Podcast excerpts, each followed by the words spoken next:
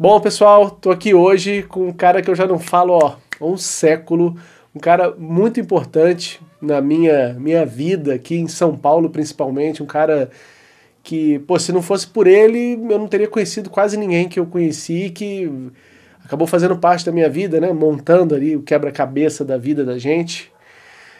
Meu amigo Guto, agora o seu sobrenome antes era um e agora é outro, mas já era. Você mudou de nome artístico, né, cara?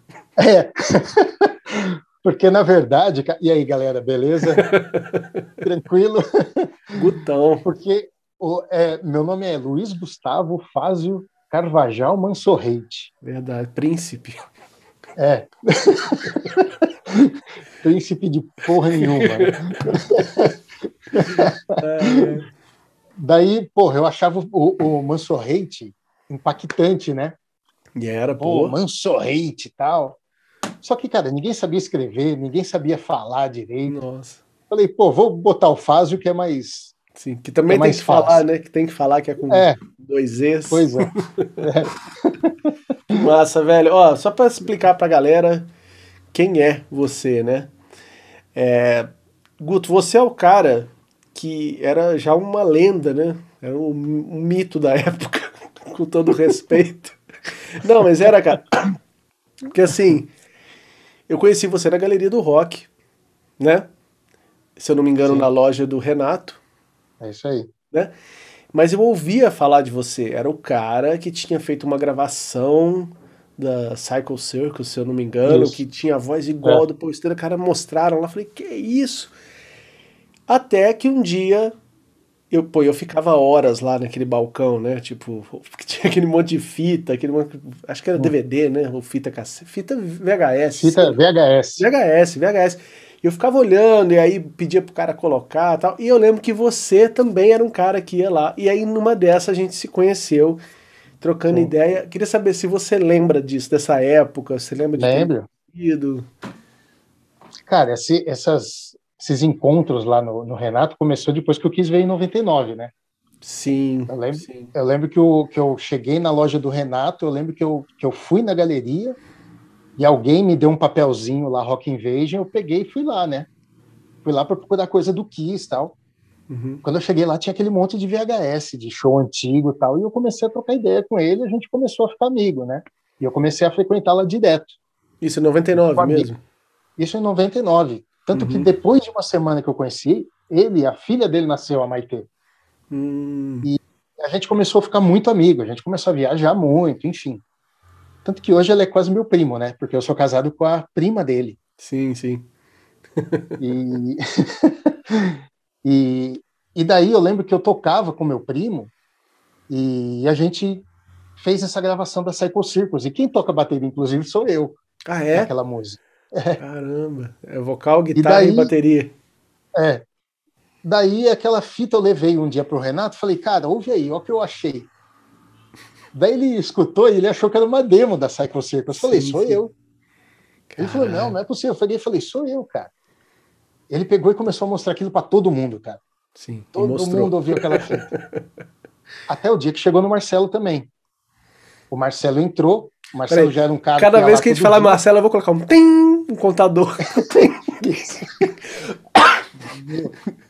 Meu, a galeria tá acabando, cara. A galeria vai fechar. o, cara, é. o cara em 99 já falava essas falava coisas. isso, é. Pode crer. Daí eu lembro que ele apareceu lá, daí o Renato pegou e falou assim: Porra, ouve isso aqui, ó. E mostrou a fita para ele. Daí o Renato falou: Ó, é o Guto. Ele falou, sério, meu? Daí ele pegou e falou, pô, tô afim de montar um Kiss Cover e tal, você não topa? Eu peguei e falei, ah, cara, eu não sei tocar guitarra, sei tocar baixo só. Eu tinha feito conservatório, cara. Eu ganhei é um baixo do Sting, numa promoção da MTV. Caraca! Daí, é, você, você nem sabia disso, Não, né? não sabia. Então, fui sorteado na MTV em 94 Hum. Eu ganhei o baixo Fender do Sting, cara. E eu fiz conservatório, aprendi a tocar baixo. Eu não sabia tocar guitarra. Caralho. E meu negócio sempre foi cantar. Uhum. Aí eu falei pro Marcelo, falei, cara, eu não sei tocar guitarra, sei lá, não sei se vai dar certo. Meu negócio é cantar. Uhum. Daí ele insistiu, insistiu, insistiu, daquele jeito peculiar dele, né? Daí eu peguei, até que eu fui comprar uma guitarra, comprei a guitarra e comecei a tirar as músicas daquele jeito meu. Que você tá ligado? daquele jeito vai assim mesmo. E, e me dedicava a cantar, né? Sim, pra caralho. E, e foi isso, cara. Daí a gente começou a fazer uns ensaios com o Tonico e com o Léo na época. Uhum.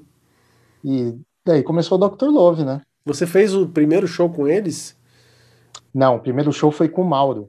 Ah, o Mauro está. E... Mauro, porque sim. eu comecei e... e logo de um tempo eu já comecei a ficar de saco cheio do Marcelo e eu saí. Daí, meu, o cara me ligava meia-noite, uma hora da manhã, para falar: Meu, a galeria tá foda. Daí no eu fixo, peguei e falei: né? ah, não. É, é Isso, no fixo, cara. Detalhe, né? Exatamente. Minha mãe, que é lá, o Guto, Marcelo, cara, para não falar nada, cara. Eu falei: Porra, amanhã a gente conversa, cara. A gente se via todo dia, pô. Caramba. Daí eu lembro que eu saí, daí teve aquela Kiss Convention. Sim, Lembra eu lembro, lembro, eu lembro de ver o panfleto, em 99, final do ano, né? Isso. Daí eu fui. E daí o Marcelo, de surpresa, pegou e me chamou para cantar Love Gun. Ah, você subiu? Eu, sim, daí eu fui lá, cantei Love Gun. Daí passou um tempo, assim, eu peguei e voltei pro Dr. Love. Daí eu fiquei um bom tempo. Sim. Até, até você entrar na banda. Né? Foi até na, depois daquele show que você viu lá no Howdy Country. Sim, mas então, ó, só pra gente montar o, o quebra-cabeça. Aliás, você não me falou quando que você me conheceu. Porque você não me conheceu Sim. através do Marcelo, não. Não, não. Tá? Foi lá a no... gente se conheceu lá no Renato.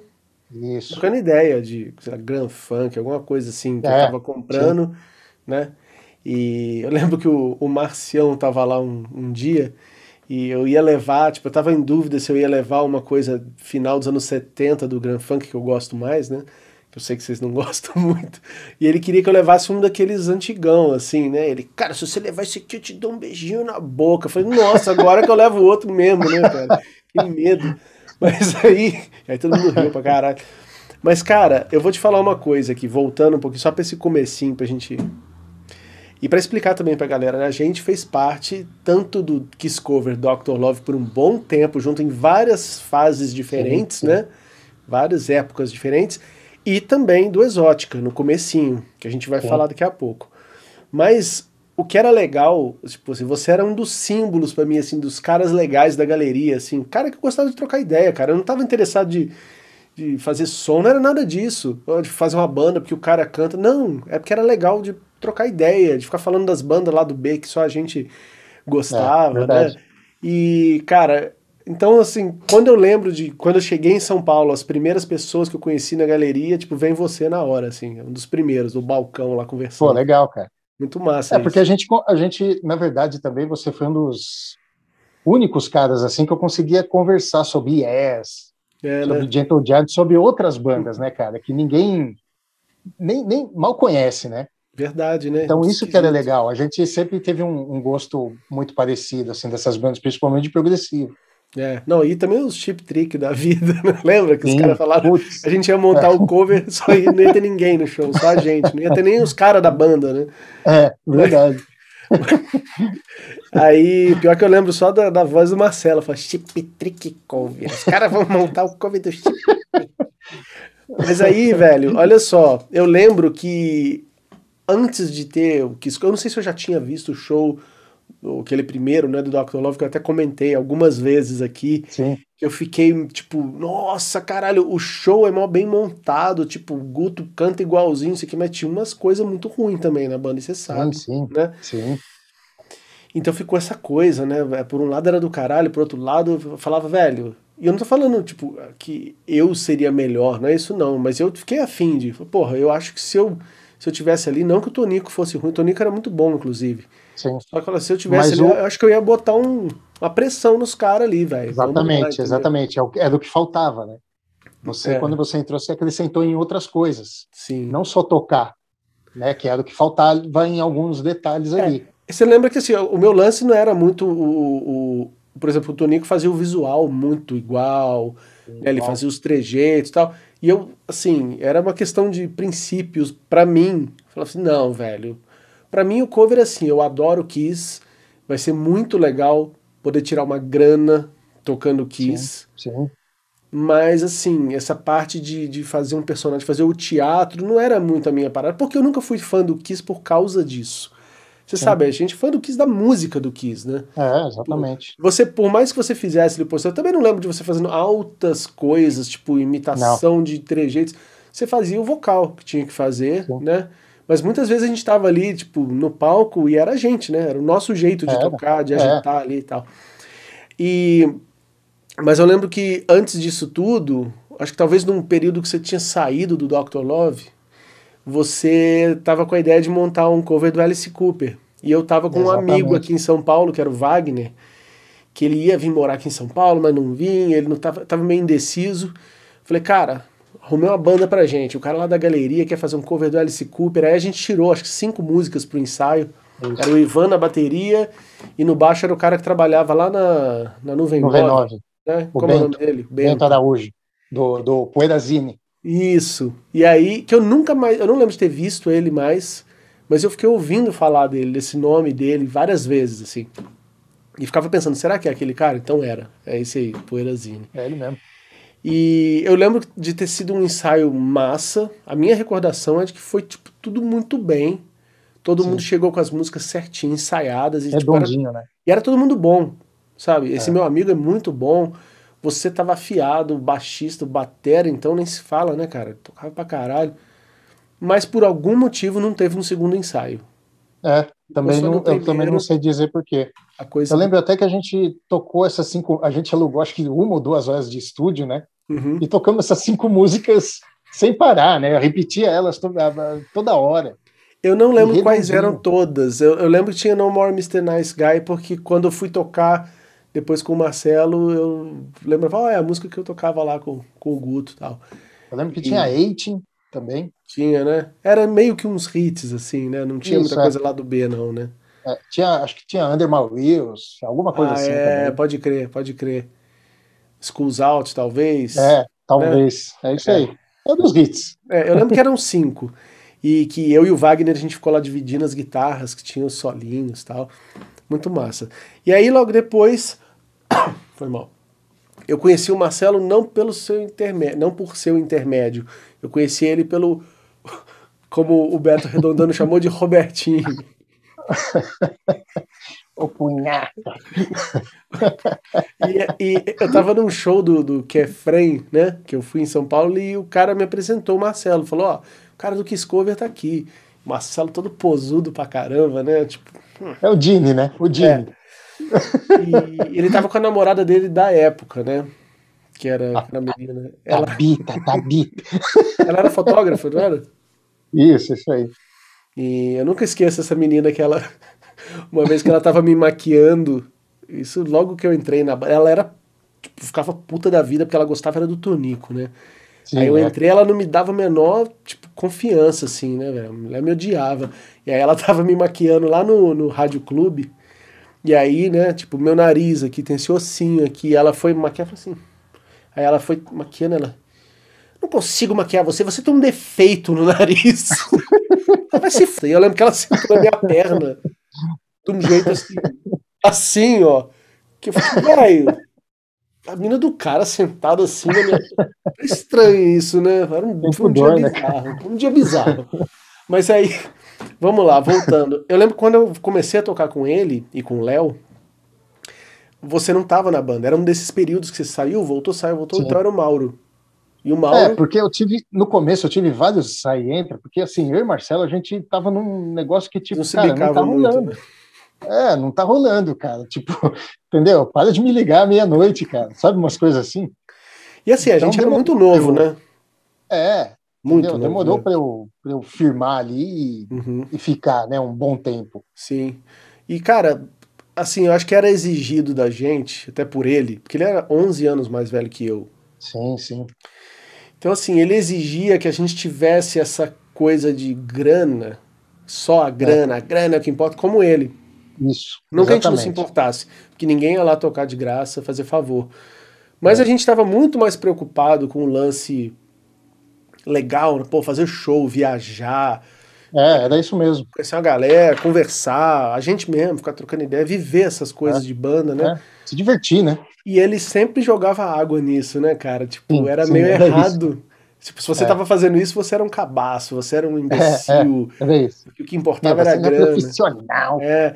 Eu lembro, eu lembro, eu lembro uma vez o e assim, não é um, um, festival de vamos malhar o Marcelo, não tem nada a ver, porque eu não. canso de falar aqui, né, que apesar dessas coisas que, que ele anda falando hoje em dia que eu não concordo com nada, ele, pô, ele foi importante, cara. Ele fez muita coisa. Sim levar a gente para tocar para tudo quanto é lugar. Sim, não de favor, né? Com certeza. Nunca é. foi um favor também, mas ele foi importante. Isso a gente não pode tirar dele. E, cara, o é, que, que eu tava. Ah, dos shows, dos shows. Ah, eu lembro de uma situação que eu fui reclamar com ele, né? Que, porra, a gente ali fazendo show, ele tá cara de emburrado e tal. Ele veio falar, Daniel, enquanto você tá lá tocando, eu tô contando quantas pessoas tem. Aí cobrar o contratante, porque o contratante isso, falou isso. que tinha 100 pagantes, mas ele contou 180. E, né? Então eu falei, nossa, imagina, velho. Você fazer o show, 56, aí você erra, volta do começo. Não dá, cara, não dá. Botar carneirinho do palco, né? e assim, velho, vamos, vamos falar uma coisa aqui que eu costumo dizer que as bandas, as bandas famosas, né, soltam essas biografias, essas coisas, as entrevistas, e às vezes são coisas escandalizantes, assim, tipo o livro do Peter Chris, né, cara? Puta negócio é. cheio de baixaria. Mas a gente sabe que o que se pode falar é tipo 20%. Sim, verdade. Tem coisa que a gente viveu ali que a gente não pode falar. A gente não pode estar falando De jeito tudo. nenhum. Então, é. imagina esses caras, velho. Imagina esses caras. Então. E o que mas... a gente fala é, são as coisas cômicas, né? É, Porque a gente ria muito, né, cara? A Sim. gente tirava muito sarro dele por causa do jeito dele mesmo. Quando, eu, quando eu falo com o Castor, tá? o Castor lá do Torque. Sim, sim, sim. Meu, ele já chega em mim, tipo, fala, imitando o Marcelo querendo que eu imite o Marcelo. Então é, é, é o lado cômico, né? É o lado que a gente ria demais. Sim, pra caralho. Mas assim, velho, é, eu lembro que num dos períodos, acho que um dos primeiros que você voltou, que eu fiquei feliz, né? Porque, pô, é, o Mauro era gente boa pra caramba também. O Mauro, ele era um cara desses que manja muito de som, de lado B, assim. E ele também tinha alguns problemas com o Marcelo. Ele não, ele tratava a coisa meio como, ah, tá, vou quebrar um galho aí, mas eu não uhum. sou da banda, sabe? Era meio assim. E além do que ele também não fazia, tipo, uma voz parecida com a do Poster, ele cantava bem. Cantava, ia lá, uhum. fazia o show tal, mas ele não fazia como você, né, que tinha um timbre parecido. E aí eu lembro quando o Marcelo anunciou, falou, pô, o Guto vai voltar. Porra, que foi mó legal. Eu falei, caralho, pra gente tocar, né? É aquela banda que eu vi comigo, né? Agora vai ser foda. E um dos primeiros shows que a gente fez, que eu me lembro, foi o do Rio de Janeiro. Sim. Da, daquela tenda lá, daquele circo. do e, hotel, cara, que não era hotel, que a gente descobriu que era um hotel. Que tinha os filmes pornô, né, na, na, na televisão, que esse filme ficava pausado no é. DVD, assim. Você lembra que para ir para os quartos a gente tinha que passar no meio da cozinha e a cozinha tinha carpete, cara? Sim. É bizarro, né, velho? Bizarro. E eu, mas assim, você lembra desse show? Você lembra do. Lembro, lembro. Eu lembro, teve, é, lembro que eu toquei, deu pau no amplificador. Sim. Eu toquei com uma caixinha, um amplificadorzinho, e ficava lá no fundo do palco, não ouvia nada. Sim, também. foi meio que de figuração o amplificador Isso, ali, é. verdade. E eu lembro que eu achei, tipo, era, era um evento grande. Tipo, era, era um show era. lotado, né? E a gente tocando no Rio de Janeiro, porque eu nunca tinha tocado no Rio, apesar de Não, ter morado eu muito nunca perto. tinha ido lá. E achei massa essa coisa assim, poxa, agora a gente toca numa banda que nos permite é. fazer um show lá, velho. Quando que eu imaginei Sim. que eu morando em Juiz de Fora ia conseguir marcar um show no Rio, sabe? Não tinha pois isso. É. E a gente tá falando de. Desculpa essa tosse aqui. Essa gripezinha. é isso é 2001. E, cara, é pouco tempo até, se for para pensar, são meses, assim, mas que acontecia coisa pra caralho. Pra caramba, e, é. E uma dessas coisas é que tava rolando uma exótica nos bastidores ali, né? Aliás, eu conheci o Marcelo em dezembro e eu lembro de em janeiro eu estar indo com ele naquelas lojas que só ele conhece, né? Aqueles coisas lá da, da Moca ou do Brás, sei lá, que tinha uns manequins. Sim, eu passo na frente daquela loja quase todo Onde dia. que é? Onde que é? É na Rua Juventus. Na Rua É na Juventus. esquina da, da Juventus com a Paz de Barros. Ah, tá. Ah, não, não, você tá falando da fantasia. Das Da fantasias. fantasia. Eu tô onde falando uma outra. Não, a das roupas é ah, uma tá, coisa. onde fez o, o cenário do, do palco. Tinha uns manequins, você não lembra? Tinha o Fester, tinha o Gigante, lembro. e tinha uma outra. Vampirella, umas coisas que ele É. mandou fazer e, e meio que comprou. O tio Fester era um manequim gordo, careca, assim, É, aí é. ele falou, cara, isso aqui vai ficar demais no palco e tal. Então eu lembro de em janeiro a gente indo comprar coisa. Tipo, eu tinha feito dois shows com o Dr. Love já em janeiro. E o dinheiro desses shows a gente já tava usando para comprar esses bonecos pro palco, né? Tipo, não tinha música. Tinha, sei lá, duas músicas dele. Que é Teu Olhar e mais uma outra. Fruto Proibido, né? Teu Olhar e Fruto Tá Proibido eram as músicas dele. E eu tava começando a fazer as minhas e já tinha. E eu achei isso legal, que eu falei, pô, esse cara, ele é entusiasmado, né? Esse cara sai fazendo, ele não fica só no papel, né?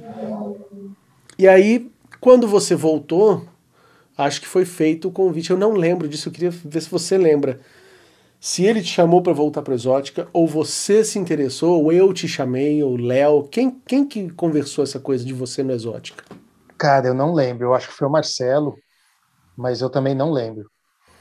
Eu lembro que quando eu vi, eu tava, tava lá na mulher fazendo a fantasia também e Caramba, né, bicho? Tudo desenhado por ele, né? Tudo desenhado por ele. O Tanto Marcelo... que a minha roupa é daquela, a sua vermelha, né? Sim, pô, eu ia entregar tocava. isso daqui a pouco. É, a roupa que eu mais usei no Exótica É. foi feita pra você, não era a minha. A minha era um negócio paquita Azul, pra caramba, né? Não, era era era Ah, vinho. não, era meio rosa, né? É, rosa, meio assim. vinho, com umas ombreirinhas de paquita, velho. Só faltava o chapéu. É. Sabe? E tinha um cintinho e ficava parecendo uma sainha. A parte de baixo e o Verdade. e, e embaixo mesmo eu tinha aquele colã, né? Do, do, do Kiss, aquele macacão É. de sei lá o que. E assim, eu lembro que você ficou na banda um tempo. A gente fez dois shows. O primeiro show do Exótica foi com você. Isso, e o Rádio segundo. E o segundo que foi na Woodstock. Woodstock, que não é a loja, era aquele, aquela casa de Era show o bar né? lá na Consolação. da Consolação. Que era meio. Mas da Consolação rua, né? Da, Aquela- da- isso, Rua da Consolação. é. Isso. Não da Avenida. É. E aí, cara, é, o que eu lembro dessa época é que assim, a gente tava lá compondo as primeiras músicas. E juro pra você, nessa época nem me passava pela cabeça ser um vocalista do Exótico. Eu ia ser um cara que fazia um backing ali, e o Marcelo também. O vocalista era você. E eu queria ver se você lembra de, assim, de conhecer as músicas, como que a gente levava, como que chegou em você, ó, tem uma música nova aqui que a gente vai ensaiar. Porque a minha memória é, o Marcelo tinha essa desgraça, essa teu olhar, que pra mim é uma das piores músicas da banda sempre, eu achava horrível Pra mim também. mas era uma música que ele gostava muito e a gente e muita gente curte, né? É. Tinha a Fruto Proibido, que quando ele mostrou, eu falei, cara, isso é um plágio de Save Your Love do Kiss, porque era tan, tan, tan, tan, tan, tan, tan, tan a mesma sequência de acorde, né? E ainda era meio tan tan, tan tan, tan e eu falei, não, cara, vamos fazer um pouco diferente, porque tá muito igual. Mas tinha uma letra interessante, né? Aquelas coisas dele que. Porra, ele, ele mandava bem, assim, ele fazia muita coisa, Sim. né? O Marcelo chegava com aquelas, né, umas folhas desse tamanho é. A, letra, a letra dele era gigante também, cara. Ele chegava lá no Habibs pra mostrar a letra nova, ocupava a mesa inteira, assim, né? O cara é expansivo, né, cara? É, o, Habibs da Paz de Barros aqui era, o, Era o, o era point. onde a gente fazia as reuniões, né, cara? Sim, sim. E é depois do ensaio, né? Tipo, É. E, cara, eu lembro que quando eu vi que tinha essas músicas, eu falei, velho, eu preciso correr atrás, preciso fazer umas músicas mais legais, assim. Pelo menos que eu achasse mais legais, né? E eu lembro de ter feito primeiro aquela no palco e a Pronto para Ir, e depois a Gato Preto, Gato Preto. né? Então tinha essas cinco músicas. Na época que você tava com a gente, eu lembro que tinha essas cinco músicas porque a gente gravou. Você lembra A disso? gente gravou as cinco, né? Lembro. E o que, que você lembra assim de, dessas músicas? Você sabia qual que era de quem ali? Sim, eu lembro, eu lembro que a gente foi no estúdio na Moca mesmo, né, onde a gente ensaiava, e a gente gravou essas cinco, mas eu não lembro muito bem assim da de como como eu entrei, como foi. Eu lembro do dia que a gente gravou. Que era naquele estúdio uma coisa... lá em cima, né, num sobrado assim. Isso, isso aí. Embaixo uma isso pizza. Aí. É, é isso aí. Eu lembro que tinha uma coisa que me incomodava quando eu cantava as músicas em português, porque eu tinha mania eu ainda tenho, né, às vezes, de puxar o R, sabe, interior, sabe essas hum. coisas. E quando eu cantava Pronto para Ir, quando eu ouvia ela, eu achava oh, péssimo, cara, o vocal. Eu falava, meu, tá pronto para ir, sabe, uma coisa assim. isso, é. Eu falava, meu, não vai ficar bom isso, cara. Então isso começou a me incomodar em cantar é, em português no Exótica também. Eu não me sentia seguro. Sabe? Sim, pô, não sabia dessa foi, parte. Sim, foi uma das coisas que começou a fazer eu meio que não me sentir bem cantando lá, entendeu? Caramba, bicho. Essa é novidade. Sim. Assim, eu lembro da época, talvez, a gente comentar alguma coisa, mas eu, eu, eu tenho certeza, você nunca me viu fazendo piada com isso. Não, não. não eu era o, verdade... Eu era o cara de fora, né? O sotaque diferente uhum. é o meu, né? Não é o de vocês. Vocês são tudo é. paulistano. Mas, cara, Sabe o que, que dava impressão, para ser sincero? Dava impressão de que a presença do Marcelo e essa coisa dele, essa coisa de querer muito rápido, de cobrança, né, de, de botar Sim. muito mais sério do que talvez precisasse ser. É, exato. É. Isso te incomodava demais, assim. Também, Você também, queria falar, velho, cala a boca, sabe? Você ficava é. meio. Também. Eu lembro dessa, dessa atitude. Porque ele não dava ter, um. Da gente ter problema, eu e você. Não, nunca. Não, a gente nunca teve, né? É, na verdade, assim, ele botava uma pressão de uma forma que não tinha necessidade, ele não deixava as coisas acontecer, né? Ele botava pressão para fazer acontecer o um negócio, só que às vezes acabava atropelando e acabava nem acontecendo nada. Uhum. Então isso também dava um, sabe, um, um, um sufoco, né, cara? Tipo, porra, né? Você tem a sua vida para tocar, você precisa trabalhar, você precisa fazer as coisas, mas ele tá ali em cima, não, a gente precisa fazer, precisa fazer, precisa fazer, e, cara, dá um tempo, deixa acontecer o negócio. Sim. Isso me, me incomodava também, bastante. É, eu acho que ele tinha, como eu falei antes, assim, ele tinha essa coisa de, por ser mais velho, ele via a coisa com uma. E ele se achava super velho, ele tinha 32 Sim, anos, é. cara.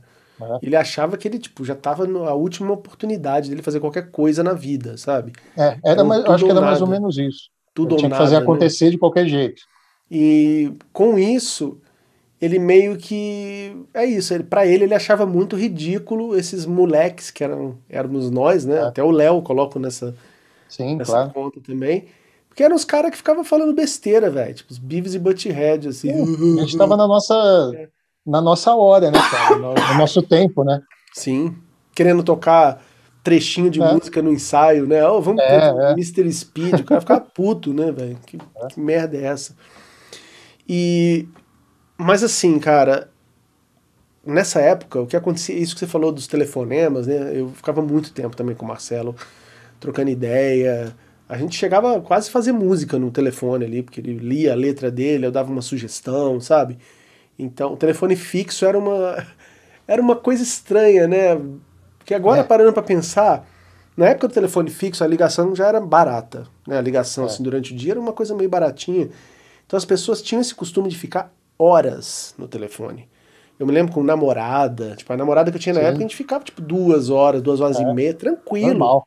Né? Você, tipo, vendo televisão e aqui no telefone, aí você comentava, é. o negócio tava passando, né?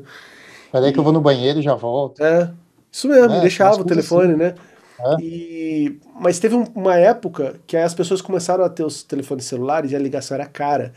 E as pessoas é. começaram a esquecer o telefone fixo, então foi meio que um alívio para quem não gosta de ficar pendurado no telefone e falar, nossa, ainda bem Verdade. que agora só vai me ligar se precisar muito, né?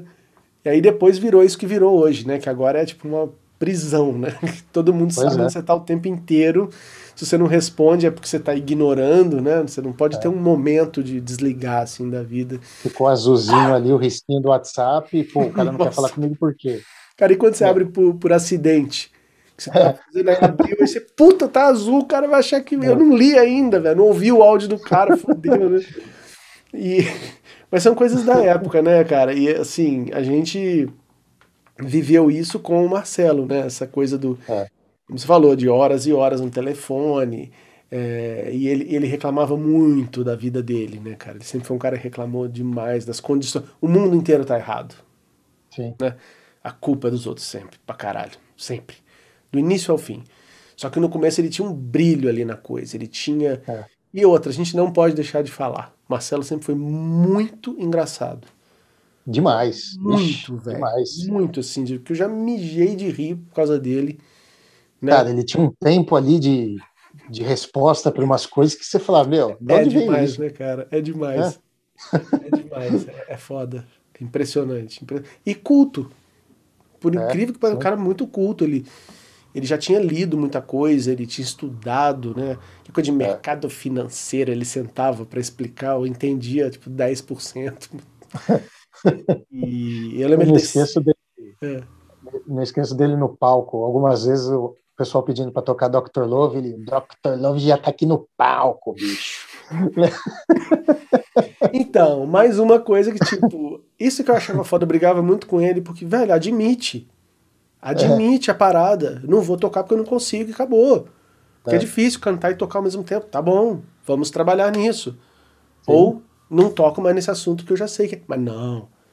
Ele falava que não tocava I Love It Loud porque ele já tinha ouvido tanto na vida que ele nunca mais precisava. É, é. E a galera pedindo no show, pedindo. Foi um parto fazer ele tocar essa música. E a Dr. Love nunca foi tocada, né? Pela banda nunca, Dr. Love. Nunca, ele nunca tocou. Nunca. Né?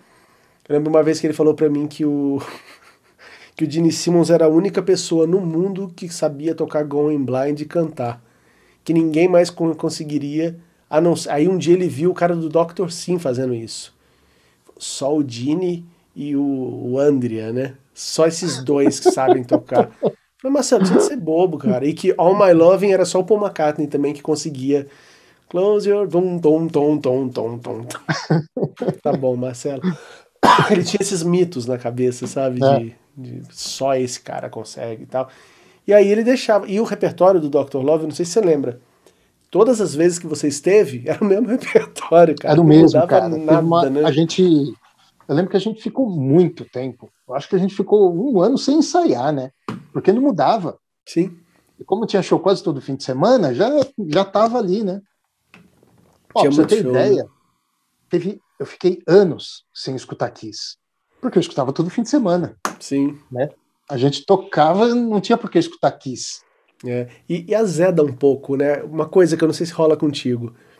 Quando você conhece os fãs daquela banda, aqueles fãs fanáticos, e você vê que alguns deles, alguns são muito legais, né? Tem uns que viram Sim. amigos assim para a vida inteira. Tenho, sério, tenho amigos que eu conheci por causa daquela época. Agora, tem uns outros que você fala assim, nossa, puta sujeito escroto, e para ele o Kiss é a melhor coisa do mundo e ele é. não quer saber de mais nada, só que aí você começa a pegar uma antipatia. Sim, é. Né, da coisa falar, ah, velho, Kiss não é tudo isso também, apesar de ser a banda é. da nossa vida e tal, você fala, velho, calma lá, né? E, e a pessoa não procura ouvir outras coisas, né? Sim, e ainda usavam as é. pessoas ali, né? Tinha fulano Chris, fulano Freley, é. né? E, velho, era muito... Tanto, tanto que eu, sabe, eu sempre tive uma coisa, o pessoal tinha aquela coisa de chamar pelo Good sobrenome, Stanley. né? Putz, eu não gostava, cara. Putz, eu não sou Good Stanley, eu sou Good. e eu não gostava dessa coisa. Lembra? Quando a gente fazia show, não tinha essa coisa, né, de achar que a gente era dos caras do Kiss. eu nunca tive nada. isso, nem você. A gente acabava o show e ia falar com a galera, Sim. né, tomar uma cerveja, bater papo. Não tinha essa coisa, ah, eu sou do Kiss Cover, eu sou o poista. Nem a pau, cara. Nem a pau. Mesmo. Até porque, né, cara, eu acho que uma coisa que deixava a gente mais pé no chão é que a gente ganhava pouquinho dinheiro com isso também, né, cara? É, nunca foi muita coisa. A gente nada. nunca teve um cachezão, tipo, que hoje seria, sei lá, mais de dois pau. Nunca, nunca. Nada. Era tipo nada. uns cruzeiros ali, né, velho? É. E acho que isso é uma divertir. coisa que ajuda, é, ajudava a gente. Mas assim, ajudava no, no, na grana do mês ali, não vou negar. Sim. Fazendo show todo final de semana, Sim. dava uma bela graninha que segurava uma onda, né? Pô. E assim, eu, eu não sei se você tem mapeado na cabeça os, as eras que você ficou na banda, porque eu estive lá o tempo todo, né? Depois que eu entrei, quer dizer, é, eu entrei em 2001, eu saí uma época que eu fui tocar no Pearl Jam Cover, não sei se você lembra disso. Lembro. Mas depois eu voltei e eu fiquei praticamente até o, até o fim. Sim. Eu tenho certeza que você tocou em 2001, tenho certeza que você voltou em 2003, na época do Holy Club que a gente fez. Isso. Que aí o Exótica começou a tocar junto com o Dr. Love. Sim, isso aí. Mas você não era mais do Exótica, mas você tava junto com o Exótica o tempo todo. Tava junto. Eu lembro de Não, você na minha casa. que um- eu virei falar. meio que um hold do Exótica, né? É, você, porra, você ajudava pra caralho. Com Eu certeza. ajudava ali na, no, no, no, show do Exótica, eu ajudava. Pra caralho. E eu lembro de você em casa ouvindo as demos do capítulo 2 que eu tava fazendo, Porcos no Quintal, você Lembro. rindo. Falei, que merda é essa, velho? e. E assim, cara, é uma coisa estranha, porque geralmente as pessoas podem pensar, ah, o cara ele foi o primeiro vocalista e depois saiu, que pudesse ter uma coisa, né? De tipo, ah, então ele, ele vai falar mal da banda, ele não vai nem querer saber. Nada. Nada. Você tava ali com a gente Sim. numa boa. Você não era o maior fã do Exótica, de falar, nossa, que do caralho. Mas, tipo, você respeitava o bagulho, de falar, ah, vamos Claro. lá, vou ajudar, o que, é que vocês precisam, né? Então, eu lembro de você estar apresentaço, assim, muitos tempos. Aí teve um período que a gente ficou ali com, com o Kulu na banda, que aí ele entrou no Dr. Love também. Aham. Então eu sei que nessa época você não estava, mas a gente ainda teve uma última. é, como que eu vou dizer? Uma última versão da banda ali para 2009, não foi? 2010. Foi. Eu lembro que, na verdade, foi assim. Eu lembro que o, o primeiro show que você viu nosso lá do Rádio Country foi o meu primeiro show depois que eu voltei. Eu lembro que a minha bota, eu tinha mandado fazer, a minha bota ela não estava nem pronta. Eu fiz esse show de coturno. Caramba, fiz. Então, e o Marcelo me chamou, foi meio no susto assim. Não, volta, vamos fazer, porque o Maldo não vai poder fazer, bababá, tal, vamos aí, vai. Então foi meio no susto, eu não sabia repertório direito, não sabia tanto que, meu, você ouve aquele CD, tem letra que tá errada, tá? É um horror. Ah, foi esse dia que gravaram o CD? Foi nesse dia, cara. E eu falei, não faz isso, cara. E esse CD, se você procurar no YouTube aí, você encontra ele. É um Caramba, horror, não sei por que que existe. Tem. Era massa, velho, era legal. Era Não legal. podia ter existido aquele CD, cara. Uma coisa cantada em tcheco, né, cara? Sei lá o quê. Não, mas era bacana, não era todo mundo que tinha aquilo na época, velho. Dava uma moral. Não, não. E vendia no Sim. show, né? Vendia. E daí eu lembro que a gente começou a. Fa... O primeiro show grande mesmo que a gente fez foi em Sorocaba, que era até a capa do, do CD, que era uma capa do Marcelo O Cuspindo Marcelo, Fogo. que ele tinha um quadro na casa dele, né? Isso, isso mesmo. Foi bem legal esse show. Foi ba- bacana que foi num cinema. Lá que foi fechado e tal. Foi bem legal esse show. E, cara, teve muito show, né, cara? Depois que você entrou, teve uns shows que eu não esqueço, que teve umas histórias bizarras, né, cara? Aquele show de Fraiburgo. Nossa. A gente Parou, o cara pegou a estrada errada e paramos na, no meio da serra sem combustível. motorista lá, o Nossa, Coelho, bicho, lembra? Lembro, Coelho. lembro. E ele, tipo, com uma garrafa de Coca-Cola, botando. Isso. Que ele pegou gasolina, não sei de onde ali. É, ele pa- conseguiu parar um caminhão para pegar o diesel, Nossa, velho. Mas isso foi na volta na, ida? foi na ida, Eu lembro que a gente Nossa, chegou- bicho. quase 8 horas da noite. Daí a gente foi passar o som, e o som era num lugar enorme.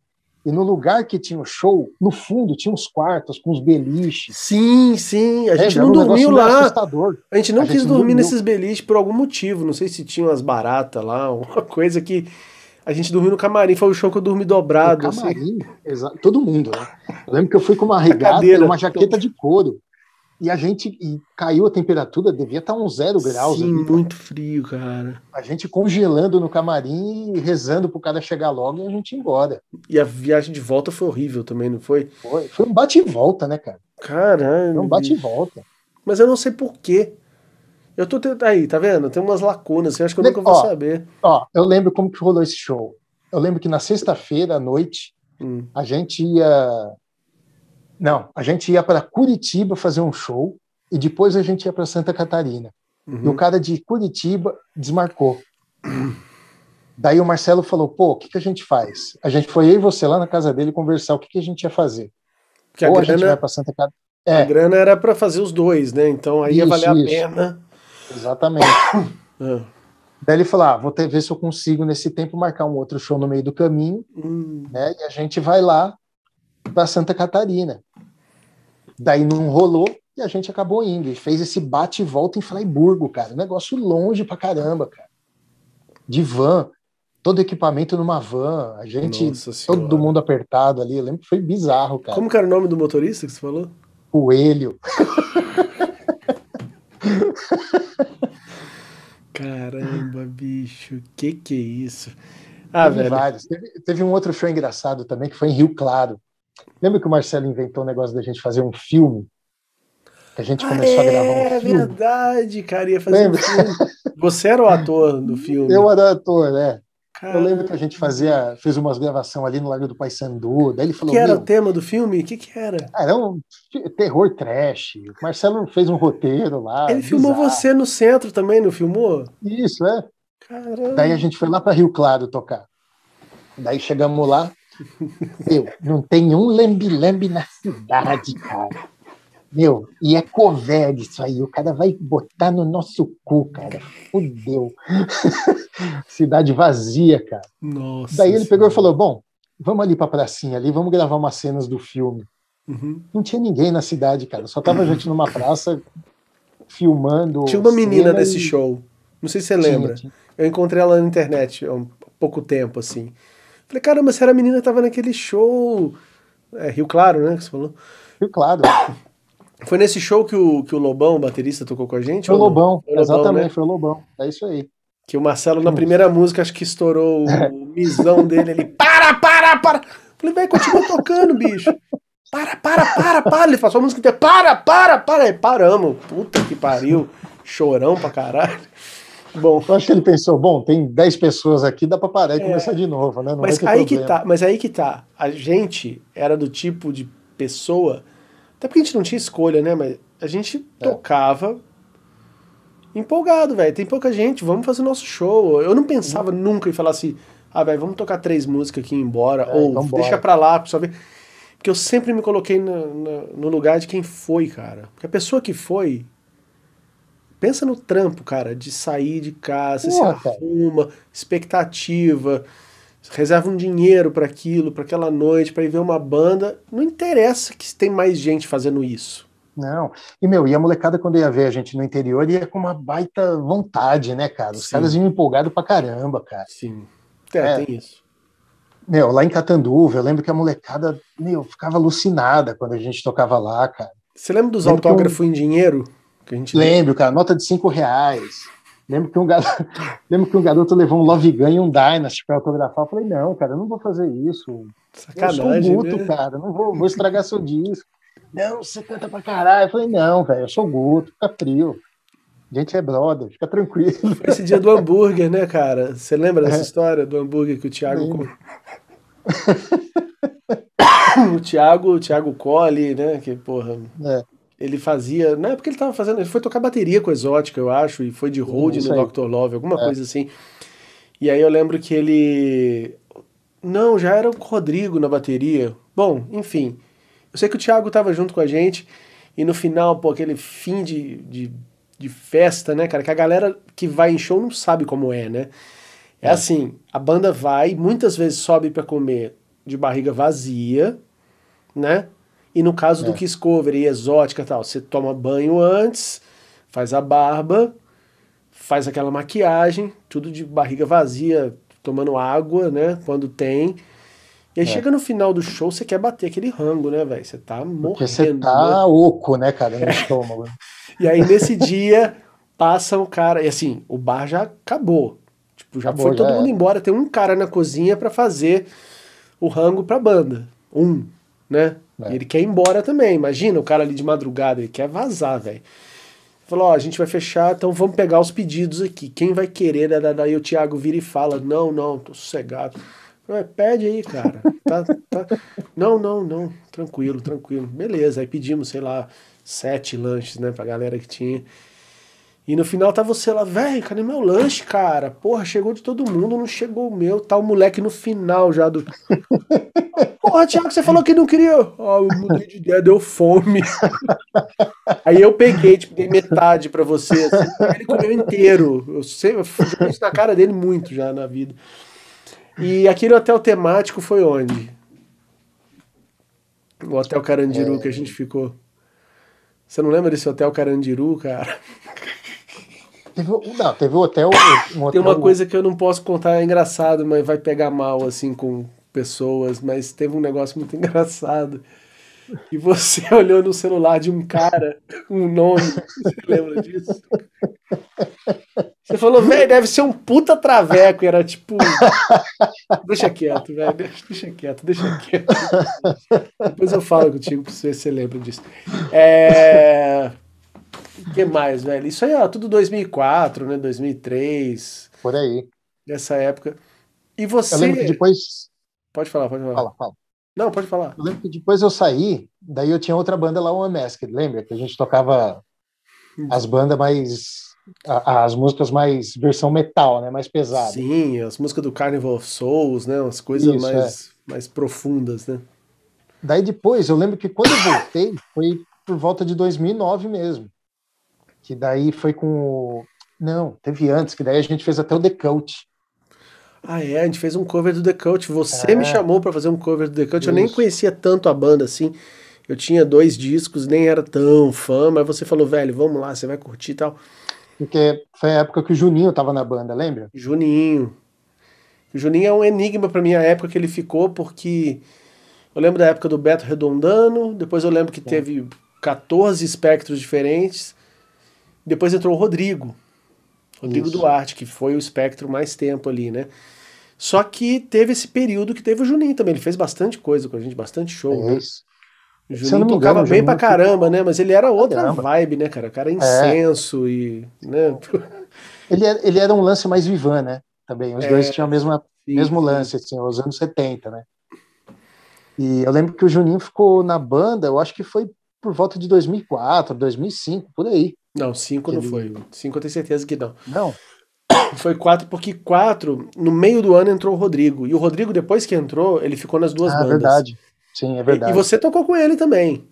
Toquei com ele. Você tocou com ele. Que eu lembro que vocês tinham uns gente... arranca também. Era engraçado, velho. Gente... Lembro que a gente tocou muito no The Wall. A gente tocou num, num bar lá em, Rio, em São José dos Campos. Pode crer. Um lugar legal também.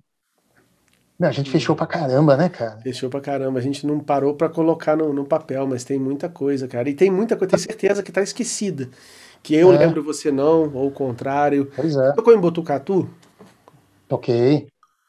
Era tipo um lugar, tipo um teatro grande. Não, era, era uma casa, um, um, clube, assim, sei lá. Isso, um palcão de madeira. Assim, é isso, bonito, palcão de madeira, esse aí. E, cara, esses shows eles. Agora eu entendo, né? Porque tipo, a gente fez isso comparado às bandas grandes, né? A gente fez pouquíssimo perto de bandas grandes. Só que a gente fez muito. E não dá é. para lembrar de tudo. Tem coisa que não você dá. confunde. Você pega um pedaço de um show de 2010 e a sua memória coloca ele em 2002, né? Facilmente, é. assim. Tipo, fica muito. A gente não consegue lembrar muito da ordem, né? Cronológica, é. assim. Foi claro, muito dizer, show. A gente tem, tem as namoradas da época, né? Que a gente vai pontuando, né? Ah, eu tava com a é. fulana e tal. E, e também os integrantes da banda, os outros, né? Os que foram mudando. É. Eu não sei se você lembra, no comecinho ali tinha o Léo, né? Que era o baterista. Léo. E o Léo é um caso assim que nunca mais conversou comigo direito, sabe? Ficou um negócio meio. Porque ele saiu é, do Exótica. É, então. Mas eu lembro dele, na época que tinha ele, ele era legal, ele era um cara engraçado também. Ele era. A gente ria bastante com ele, assim. E é um cara que, né? Depois ele foi tocar com a Destroyer. Sim. Que era uma das bandas que ele imitava, hoje, né? ele imitava, né? Eu até falei com o Fábio é. Stanley outro dia. Ele imitava o Fábio Stanley pra caramba, né, velho? Aí quando ele apareceu tocando com o Destroyer, eu falei, ué, como assim, né? se, sabe quem tá tocando na Destroyer hoje em dia? É. O Coquinho. Ah, é, ele é o, ele é o Jimmy, né? É, cara, é o J. Simmons que o Fábio Stanley falou. Cara, eu, eu encontrei com um Coquinho o ano retrasado no show do Dead Daisies, do Rich Kotzen. Ah, é? Lá no Carioca. Encontrei que com massa. ele. Legal. Fazia Outro cara também que você nunca teve nenhum problema com ele, nem eu. A gente, Não, né? nada. Era um cara de fácil convívio. Sim. que tava sempre puto também com o Marcelo por alguma coisa, né? Ele, porra, Sim. caralho, puta que pariu. e outro cara que ele gostava mais de som pesado, né? Mas É. que conhecia muita coisa também. Que a gente falava, sei lá, de Slayer, de Anthrax, É. né? O cara manjava.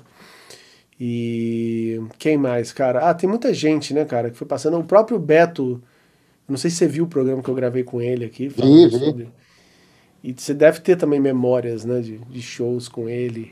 Você sabe que o último show do Dr. Love foi bem Hum. triste, cara. Foi bem triste o fim do Dr. Love. foi no Blackmore, o último show. Pelo menos comigo. Aham. Foi ali que acabou a banda. Porque foi um. A gente fez um show de, de Dress to Kill. Foi eu, Marcelo, o Beto e o Tiaguinho, que fazia o Zac Wild lá. Ah, sim. Sim, o Thiaguinho. O, o Wagner tinha saído da banda. Teve um período com o Wagner. Depois que você saiu, o Wagner entrou. Foi bem legal também. Wagner é foda, né, cara? Adoro ele. Demais. Nossa, e toca pra caramba, cara. Sim, muito bom.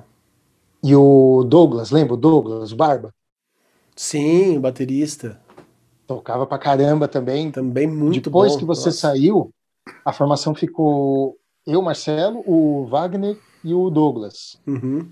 Depois o Wagner saiu, daí o Douglas também falou, pô, cara, não vai rolar, daí saiu os dois de uma vez.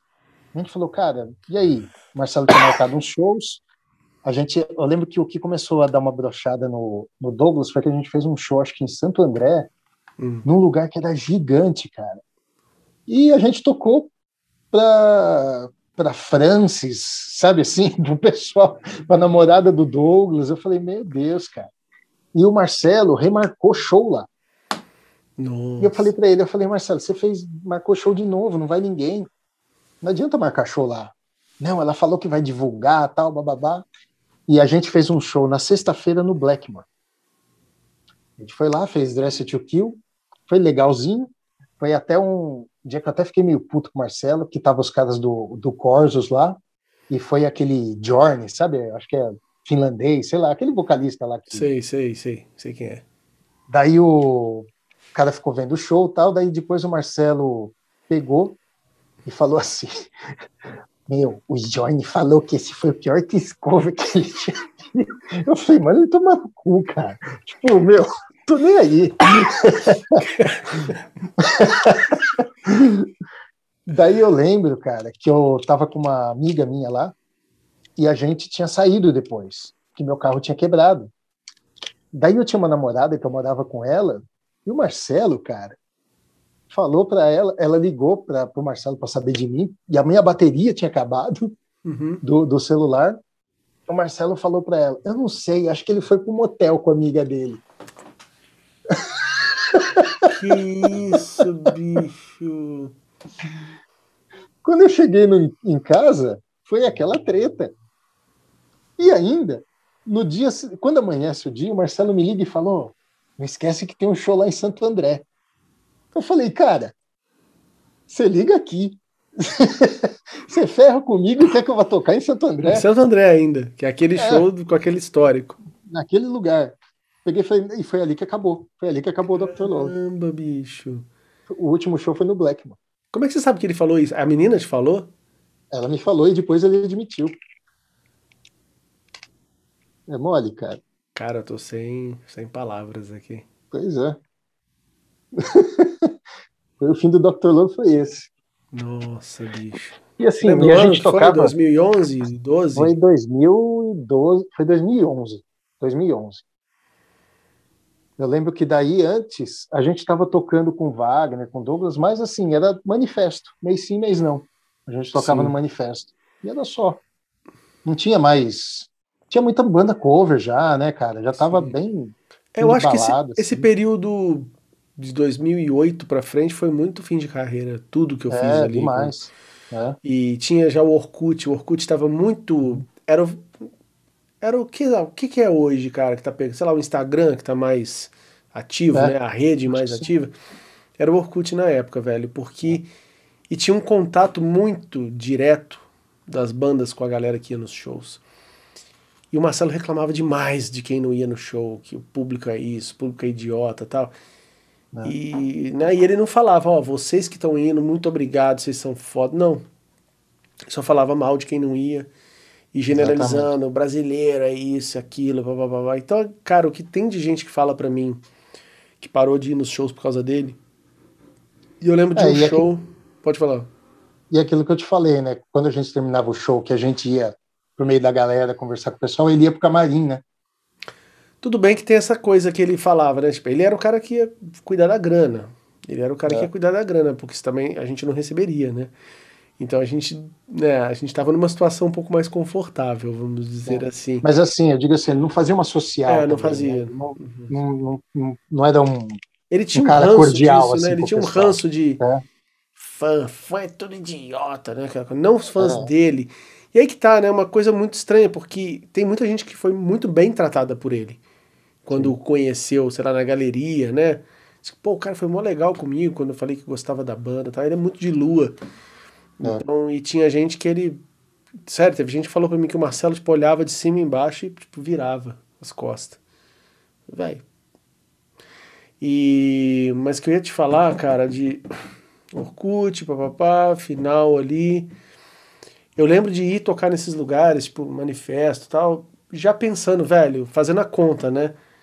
Bom, tá tendo muito show internacional, isso era fato. Na época teve uma, uma explosão a banda, a nossa banda não estava muito boa, pensava, não tá grandes coisas. A galera sabe, né? É. E tá rolando essa coisa, essa, esse, essa apagação de esporro no Orkut. Vai dar merda, cara. Chegava no show, tinha 15 pessoas, é. 30. Pô, e eu, e eu lembro que eu começava a ficar meio tenso, cara, porque como eu já tava anos já no Dr. Love né? Não, não tava mais saindo, tava curtindo o negócio. E, pô, eu gostava pra cacete, sabe? Era um negócio que fazia bem para mim. Ir lá cantar, dar meus agudos, que todo mundo gostava. Uhum. Quando eu começava a ver negócio vazio, eu falava, porra, vai acabar, cara. Sabe assim? Tipo, eu sabia que tinha uma hora que tinha acabar. Eu não queria ficar com 40 anos usando colan e, entendeu? Tipo, sabe? É foda essas coisas que a gente se impõe, né? Eu, eu, eu lembro que é. eu fiz 30 e falei, chega. Porque para mim era é. assim, o Kiss nos anos 80, tipo, o Paul Stanley tinha 30 quando eles tiraram a, a maquiagem, é. 31, né? Aquela época que eles vieram no Brasil, 31, o outro 32, o outro 30. Eu falava, aí chega, velho, porque senão eu vou fazer o, o Kiss Cover que eu falo que é o Kiss Cover carão, né? Sabe? Isso. Que é, tipo, hoje, né? Minha cara, eu falava, a minha cara na época era só até aqui, ó. Agora é. tem tudo. ia ficar aquela é, maquiagemzinha. É. e... Pô, daí eu lembro coisas... que você saiu. É. Daí o Wagner entrou, deu um, deu um up. Só que daí ele saiu. Eu falei, putz, e agora? Eu falei, bom, acabou, né? E o Wagner ter saído, porque o Wagner é super tranquilo, né, cara? Demais, cara, demais. Cara, bonzinho, gente fina, assim. Não bonzinho e bobo. Um cara bom, né? Pessoa é, boa, sim, agradável, boa. Não, não arruma encrenca com nada, tranquilo. É. Ele parece o Peter e o Ace ao mesmo tempo, né? Mais o Peter até, mas ele faz o Ace. Aí quando ele põe a maquiagem, ele fica igual ao Ace. É um, um, um enigma. E. É, cara. Tem algumas coisas que eu. A gente conversando, eu falei, pô, não posso deixar de tocar nesse assunto. Ah! Putz, cara, isso foi sacanagem demais, cara. Sabe onde eu moro, né? Sei. Vamos ver quantos, quantos segundos vai demorar para você lembrar. Do, do carro meu que roubaram aí, não pode? Eu sabia que sempre você lembrasse aqui da minha rua, você ia lembrar daquele dia, velho. Que, peraí, deixa eu contar isso. Foi foda, né, Vitor? A gente. Eu lembro direitinho, cara, que foi assim. Foi no dia do meu aniversário. Dia do meu aniversário. Nossa, velho. E você tinha comprado o carro, você tinha acabado de comprar o carro. Que carro que era? Era um Fiat Uno. Fiat Uno. É. Comprou o carro, Tava começando a pagar o carro. E você não tinha grana pro seguro. Velho, não vou gastar Isso. mais uma puta grana. Mal tinha sim, dinheiro pra comprar o carro. Vou comprar, porra, pagar seguro. Você até falou, velho, pau no cu do seguro, né, cara? Que é uma coisa, tipo, quando eu compro um, um aparelho eletrônico, os caras querem empurrar aquela garantia estendida de dois anos. Eu falo, velho, nem fudendo. Claro que na hora que estraga, você pensa, né? Ah. E o engraçado é que quando eu comprei aquele carro, foi assim, eu traba... antes de trabalhar na galeria, eu trabalhava numa empresa. Até 2000 eu trabalhei nessa empresa. Daí eu saí. Daí eu fui trabalhar no V9, fui trabalhar, trabalhei na galeria, enfim. Daí, quando a galeria começou a meu, bicho tá pegando. Todo mundo começou a baixar música, a baixar CD, e, né? Eu falei, meu, vou vazar daqui. Daí eu peguei e voltei para outra para a empresa. Só que eu falei, pô, preciso comprar um carro de novo para poder trabalhar, né? Nossa senhora. Foi quando eu comprei ele. E? Aí, eu lembro da gente saindo daqui e você perguntando para mim, né? Cara, mas aqui é tranquilo? Eu falei, velho, tem uma guarita aqui, né? Do prédio. Sim, parei na porta, né? Parei na nunca, porta. Nunca teve. Nunca teve nenhum caso. Você parou na porta, de boa, vamos embora. E o Marcelo falando: Meu, você é louco, cara, deixar o carro. Ah, velho, que. Cala a boca, para de, para de jogar, né? Você... É, a gente foi pra Sorocaba. Isso, rapidinho, eu né? Eu lembro desse assunto no camarim. No camarim, a gente falando do carro, você falando. E ainda brincando, fala, pô, imagina chego lá e o carro não tá, não sei o que. Quando a gente chega no dia seguinte, velho, eu jamais vou esquecer o desespero tomou conta de todo mundo. Assim, tipo, não, não, não, peraí, peraí. Não, o engraçado o carro, foi que a hora que entrou na rua. Chegando, né? Eu brinquei, né? Eu é... falei, vou ver se o carro de alguém foi roubado. Nossa. Ah, o meu tá ali, o meu tá ali. Ah, o meu não. Putz, cara. Velho do céu. A gente foi pra polícia, né? Sim. Tipo, virado de show, a gente ainda foi. Fui na, na, delegacia, delegacia aqui perto contigo.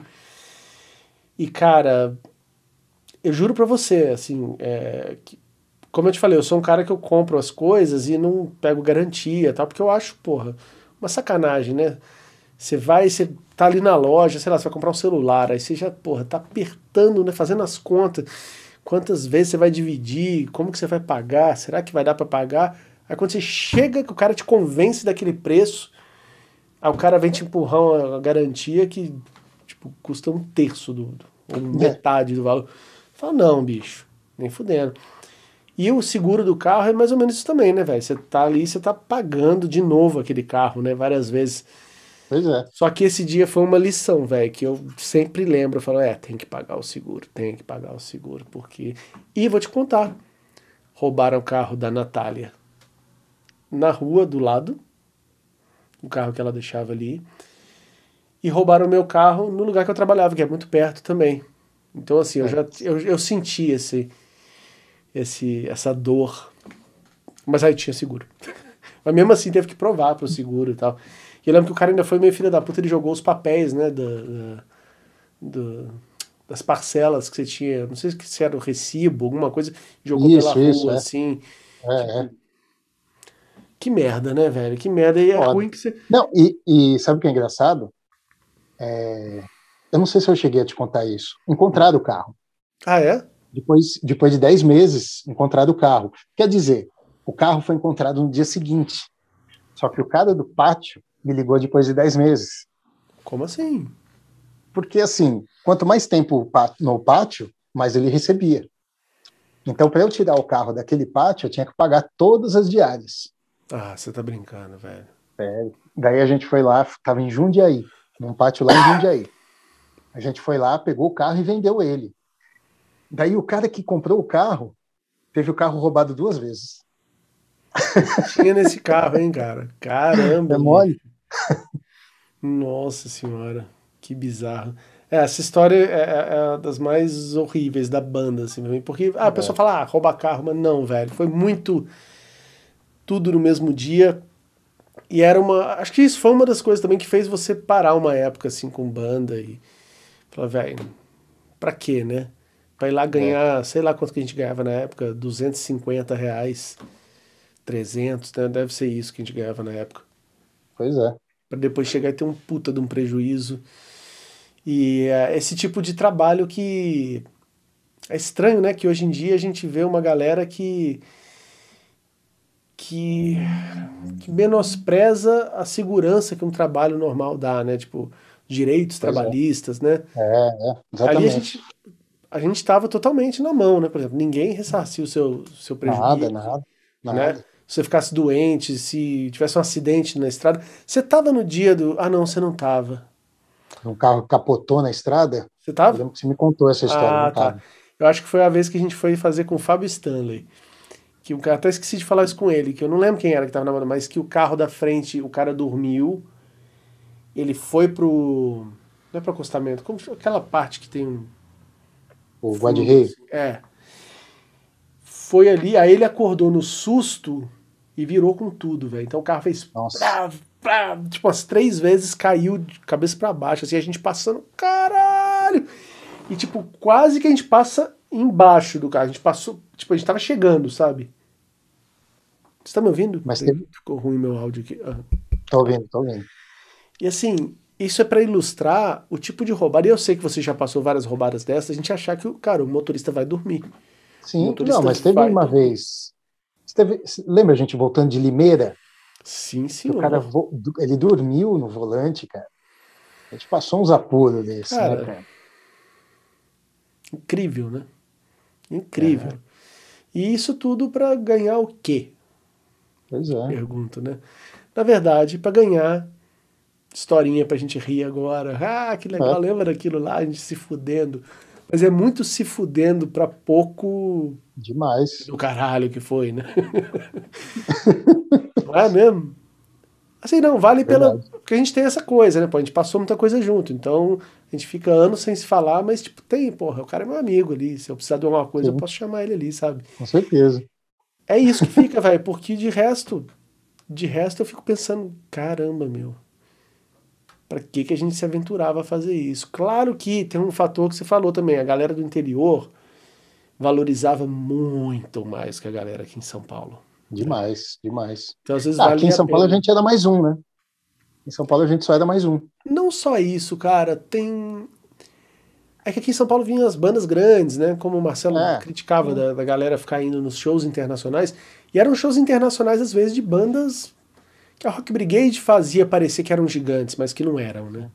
As bandas pequenas da Europa que a é. Rock Brigade lançava, ou, ou, aquelas gravadoras que anunciavam na Rock Brigade, então a revista tinha meio que esse, essa obrigação de, de falar bem é. criar aquele rap Hammerfall, né? Você lembra aquelas é. bandas? Gamma Ray. Pelo amor de Deus. O Gamma Ray ainda tem, tipo, a desculpa de tem o cara do Halloween, é um nome de peso, é. mas, velho, tô falando esses. É. Não vou nem ficar falando aqui o nome das bandas que a galera deve curtir, né? Eu falo Hammerfall porque era mais caricato, né? É. E. Então, aqui em São Paulo, realmente, ficava aquela coisa de que, velho, foda-se que você faz Kiss Cover. E no interior era, caralho, velho, os caras têm uma banda que tem as roupas, né? Que o cara cospe fogo, isso impressionava muito. Não tira, eu não estou tirando aqui é, uma onda com o pessoal do interior. Pelo contrário, eu valorizo mais, eu me identifico não, mais, porque demais. eu sou, porque eu sou um Sim. cara até de cidade pequena, né? Entre aspas. E mas é, é isso, cara. O que valeu a pena, eu acho, são essas é ter feito isso para essa galera que não tinha né, acesso a esses shows internacionais tal, e que valorizava a gente pra caramba, né? É. A única coisa que, infelizmente, a gente não tem é lembrança física né, dessas coisas, né? Não é que nem hoje que teria como a gente filmar, tirar foto e ter tudo. A gente não tem nada, né? É, impressionante. Quer dizer, saiba você que o Marcelo, na época, ele filmava muita Volta coisa. Volta e meia né? ele botava as namoradas dele para filmar, os amigos, hold. Não, mas eu nunca vi nada é, disso. É, então. Essas coisas estão ou com ele ou ele jogou fora, ou um dia é. ele vai, vai mostrar. Eu lembro que no começo do Dr. Love ele filmava tudo, cara. Tudo, tudo. Falava para ele, pô, me faz cópia, me faz cópia. Nunca tive nada, cara. Nunca vi nada, nem na casa dele. Mas ele não, não sei nem se existe, né? É, tinha aquele CD-ROM, né? Aquelas coisas que ele fazia. É que devia ter coisa ali é, de, de, de, filmada também. Mas é uma pena, tem coisa que tem foto, né? Tipo aquele show é. do Exótica que você fez, o segundo. Não, até o primeiro também. E você não sabe, do primeiro, ah, tem uma, uma história que tem que ser comentada aqui. É besteira, né? Mas é uma história legal. Assim, eu lembro que o primeiro show, o primeiro show do Exótica foi no mesmo lugar que eu vi você tocando com o Dr. Love a primeira vez, aquele primeiro show que você fez com eles, né? Isso. O Rádio Country. É, Rádio Country. Chamava Rádio Clube, ou... não, era Rádio Country, depois virou Rádio Clube, né? Perto do shopping Ibirapuera, quase na isso, frente. na frente, né? Na, na Avenida Cotovia. Cotovias. e aí eu lembro, cara, que a gente tocou. então eu tava, né, esperando um show parecido com aquele que eu, que eu vi. Aí já começa que tinha pouca gente. É. Eu lembro que tava aquele amigo do Marcelo, que era o Marco com K, lembra? Isso. Que era um guitarrista. Tava mais quem? Eu não sei se o Fábio Stanley, acho que o Fábio Stanley tava nesse Eu show. acho que ele tava cara. sim. Eu acho que o Rodrigo época. Alta, não sei se ele tava É, também. uma galera que, né, que circulava é, ali. Tinha uns convidados, assim. É. E aí eu lembro que é, eu tinha, na época eu não, eu não tinha pedaleira nem nada, eu tinha um hack, que eu não lembro nem o nome daquilo, de efeitos, que era meio complicado de regular. Eu tinha regulado em casa, chegou no show, tava uma bosta o som. Não é eu daquela tentando- caixinha da Boss, não é? Daquelas redondinhas que você e o Marcelo compraram? Uma azul e uma vermelha que vocês tinham, de efeito. Não, não, isso foi antes, cara. Era um. Putz, eu não sei, cara, mas era um negócio meio digital ali, que era parecia um videocassete, assim, um hack mesmo, né? Uhum. E que ele não tinha uma, um, um pedal de controle, era tudo, tipo, ficava na mão ali, mudando os efeitos. E, velho, cabaço de show, né? Tinha feito poucos shows na vida até, até aquele momento. Então eu tava meio tenso, assim, a primeira música rolou meio mal. E aí, a grande. co- Aqui eu lembro que eu troquei, né? Tipo, aí eu desliguei o negócio, liguei direto no amplificador e vamos lá. Então eu já estava muito tenso. E aí eu tinha, por algum motivo, escolhido que o meu nome artístico esse é Daniel, porque tinha o sertanejo, né? Falei, É. porra, Daniel, o cara tava em alta. Falei, porra, puta coisa broxante. Falei, ó, o Daniel, sabe? Embora eu sempre tenha gostado bastante do meu nome, mas, porra, naquele momento eu falei, porra, acho que vou escolher um nome. Né, os caras do Kiss têm nome diferente e tal. Porra, deixa eu ver uma coisa. Então eu resolvi, num lampejo de criatividade absoluta, que eu ia usar o meu nome do meio como nome próprio e o Yasbeck mesmo, né? Como sobrenome. Então ia ser Martins Yasbeck, ia ser o meu nome. Olha que bosta, né, cara? E aí, só que por algum motivo eu não tinha te explicado, você não sabia, tipo, você mal sabia meu nome de ah, Daniel, né? Daniel. Sim. Então passei antes do show, né? Tipo, Martins Yasbeck. Você, como é que é? Martins Yasbeck. é aí. as- Tá, tá bom, tá bom. Aí eu lembro, na hora de apresentar a banda, isso tinha gravado, por isso que eu tô, por isso que eu lembro muito bem, porque tinha um MD, lembra aquela, aquela mídia Lembro, MD? lembro. E você lá, "No- baixo! Marcelo, não sei se era reverendo já, mas tipo, Marcelo Rossi, aí ele na bateria, se apresentou todo mundo e deixou, me deixou por último, porque eu acho que você já você tinha sacado que não Sim, lembrava sim. do meu nome, né? Você, Smartel. Aham. Aí você virou e ainda perguntou como é que é. Dá pra ouvir. Como é que é é que é mesmo? Yasbeck, Yasbeck, Martins Yasbeck. Martins! Smartelli! tá tipo. Smartelli, aí eu, puta que pariu, tá gravado isso, meu primeiro show, que merda. Muito bom, cara, isso... Ah, e você lembra que no começo do show tinha um- uma faixa que o Marcelo fez só de ruídos e... Lembro, lembro, lembro. Aí tinha, Lembro, aí tinha uma, uma, uma fala lembro, Era- lembro, lembro. Prepa- Preparem-se. Não sei que lá, do que você não está preparado para o que verá diante dos seus olhos. Sei lá como é que era. É, ele quis fazer um You Wanna The Best e o Got The Best do Exótico. Não, mas era grande, velho. Tipo, eu tinha três minutos de. Era ele falando com, com um pitch na voz, né? Ficar aquela voz assim. Mas muito ruim, né, cara? Muito ruim. A gente era muito E otário. a mulher que levava a cobra lá para meter no pescoço. Nossa, bicho. Nos dois É. shows teve isso. Né? Não, tem as histórias de cobra, né? A gente pode. É. Teve, teve a mulher, teve só no, no, no primeiro, né? No primeiro e no segundo. Lá no Woodstock ela também levou. Stock também? Também. Bicho. então, né, cara? Mas assim, no final das contas, valeu por isso. É isso que eu tô falando. São historinhas, assim, que a gente vai lembrando e são momentos de uma época mesmo muito Pô, ficou ali, ficou confinado ali. Cara, a gente naquela época jamais imaginaria nada disso que tem hoje. Assim, nada, nada, nada, a gente, nada. A gente às vezes fala que o De Volta para o Futuro foi uma coisa muito que porque o futuro lá, aquilo sim seria diferente, né? E que aqui não teve tanto. Claro que teve, velho. Só não tem o carro voando, mas é. tem muita coisa que a gente acharia absurdo. Sabe? Demais. Meu, a molecada hoje não tem ideia, né, cara? Tipo, de como que a gente fazia para se comunicar ali. Não sim. tinha. Não tinha isso que a gente tá fazendo agora, cara. Não cara, existia. Você tá com o filho pequenininho, o Luke, aí, né? Pequenininho, tipo, hum. quanto que ele tem de, de vida?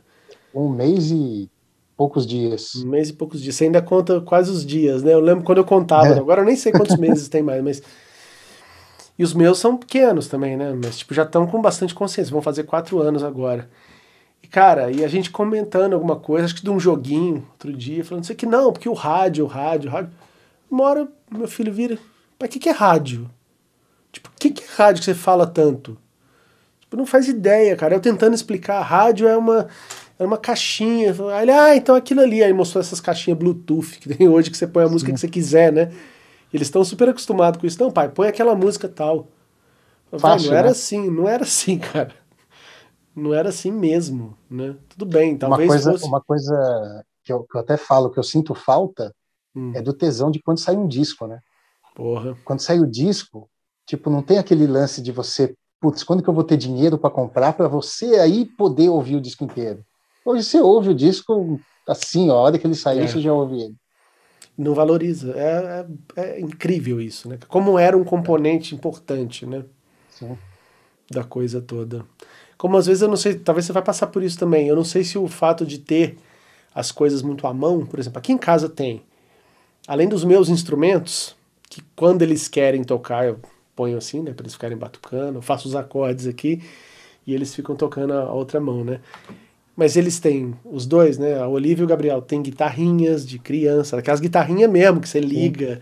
tem captador, tem violãozinho, tem teclado, velho. Um teclado que, tipo, que eu nem com 20 anos tinha ainda, sabe? Com as teclas legais, assim.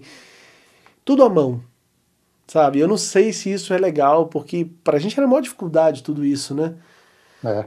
Então a gente valorizava, tipo, você foi ter um instrumento que ganhou numa promoção, então você deve ter Sim. ficado pirado com aquilo, né, cara? Você ganhou o baixo do Sting. Tem uma uma camada a mais de, de é. arte nisso aí, sabe? De, de magia, vamos falar uma palavra bem brega, assim, mas é isso, né? Que, velho, se perde quando você dá tudo na mão. Por isso que eu fico às vezes, é. pô, será que eu devo até proibir, falar, ó, você não pode tocar guitarra não, para ver se eles gostam, sabe? Para ver se eles dão, criam interesse. Meu, vou te falar um negócio até engraçado, até bizarro às vezes para quem vai ver. Eu comecei a usar o Spotify tem um mês, né? Eu fiquei Como relutando assim? em não ter Spotify. Em não ter Spotify. Eu falei, eu não é ter, mesmo? não vou ter. Sério. Você não ouvia pra música na perder, internet? Não ouvia, para não perder o tesão. Entendeu? De chegar, botar meu disco e curtir o som. Só que daí eu falei, pô, cara, Deixa eu pegar isso aí, vai sair o nome do Chip Trick. Eu falei, quando que eu vou ouvir, cara? Entendeu? Aquele que, tem uma capa feia pra caramba, né? É, é azulzinho e, e, o disco é bom pra caramba, cara. Não Nossa. ouvi ainda. Pra você ver, tá aqui, eu tenho, né? Antigamente era isso, você tem? Não, não tenho ainda, eu tenho já. É. Mas que A gente tem todos os discos. Tem todos. tem todos os discos. Que bizarro isso, né? É. Antes tinha essa coisa, não, eu tenho a discografia do fulano. Então, o cara era tipo uma autoridade, né? Pô, ele tem, é. velho. O cara tem todos. Pô, foi, aconteceu um negócio engraçado aqui no prédio. Teve um cara, um dia eu tava escutando o som aqui, daí a Alessandra, não sei o que ela foi pegar, tal, daí o cara falou com ela. Falou, pô, seu marido gosta de rock, pede pra ele ir lá no, na minha casa que eu tenho um monte de coisa lá. Uhum. Ah, beleza, né? Daí eu cruzei com ele, eu falei, pô, cara, deve ter um monte de disco, né? CD, vinil, cara, deve ter uma baita coleção. Daí um dia eu cruzei com ele, ele falou: pô, vai lá, que eu tenho umas coisas para te mostrar. Eu tenho não sei quantos terabytes de música. Eu falei: ah, velho, você não tem nada. Isso não é coleção, cara. Terabytes, velho. falei: meu, o cara baixou um negócio lá no Som 5 e botou no HD externo, pô. Isso aí não é coleção, cara. Caralho, você vai ficar vendo o cara rolar a pasta, né? Porra. Que isso, velho. A coleção que... dele, só abriu o, Spotify, é, Spotify aqui, a coleção do cara tá aqui. Tudo bem que você vai ver, né? Você agora tá novo no Spotify, você vai ter umas decepções fortes, assim, que você vai falar, quero ouvir aquele disco, sei lá, aquele disco do Yes, tal. Aí você vai, pô, é o único que não tem. Tipo, é, eu já, já notei algumas coisas é. assim. É. Aliás, eu acho que do Yes não tem. Qual que não tem, velho? Tem um que eu fico puto, não sei se é do Yes. Eu acho que sim. Que tá faltando um disco que eu acho chave, assim, sabe? Bom, depois eu vejo aqui. A banda, esses dias mesmo que eu tava olhando lá, que eu falei, pô, não tem quase nada da banda. É, quem que era? E tem umas datas erradas, né? Que eles colocam umas datas Também, é. equivocadas, Putz, assim. Tem nada, nada a ver. Agora, Mas uma tem coisa... Pode falar. Não escuto lá. Tem coisa, coisas que eu, assim, eu procuro ouvir só algum lançamento, banda para conhecer, porque assim, eu não que nem eu tenho meus discos, né? Eu não, eu não vou botar o meu Close to the Edge, ah, não vou botar aqui, eu vou botar no celular, nem a pau que eu vou fazer isso. Então, mas você tem uma coisa que, tipo, eu não tenho mais. Você tem um altar aí da música, né? Tipo, um lugar que você. Eu não tenho. Infelizmente, eu não tenho há muitos anos, eu não tenho um aparelho de som bom. Até conversei isso um outro dia num, num programa que eu fiz com o Luciano Sorrentino, você conhece? Sim, conheço. Que é o cara da Sonzeira Records e tal. Muito meu amigo. E tava falando, cara, nessa questão de se é vinil ou CD, não, depende qual aparelho que você tem para ouvir o CD, Sim. o vinil, o, o Spotify.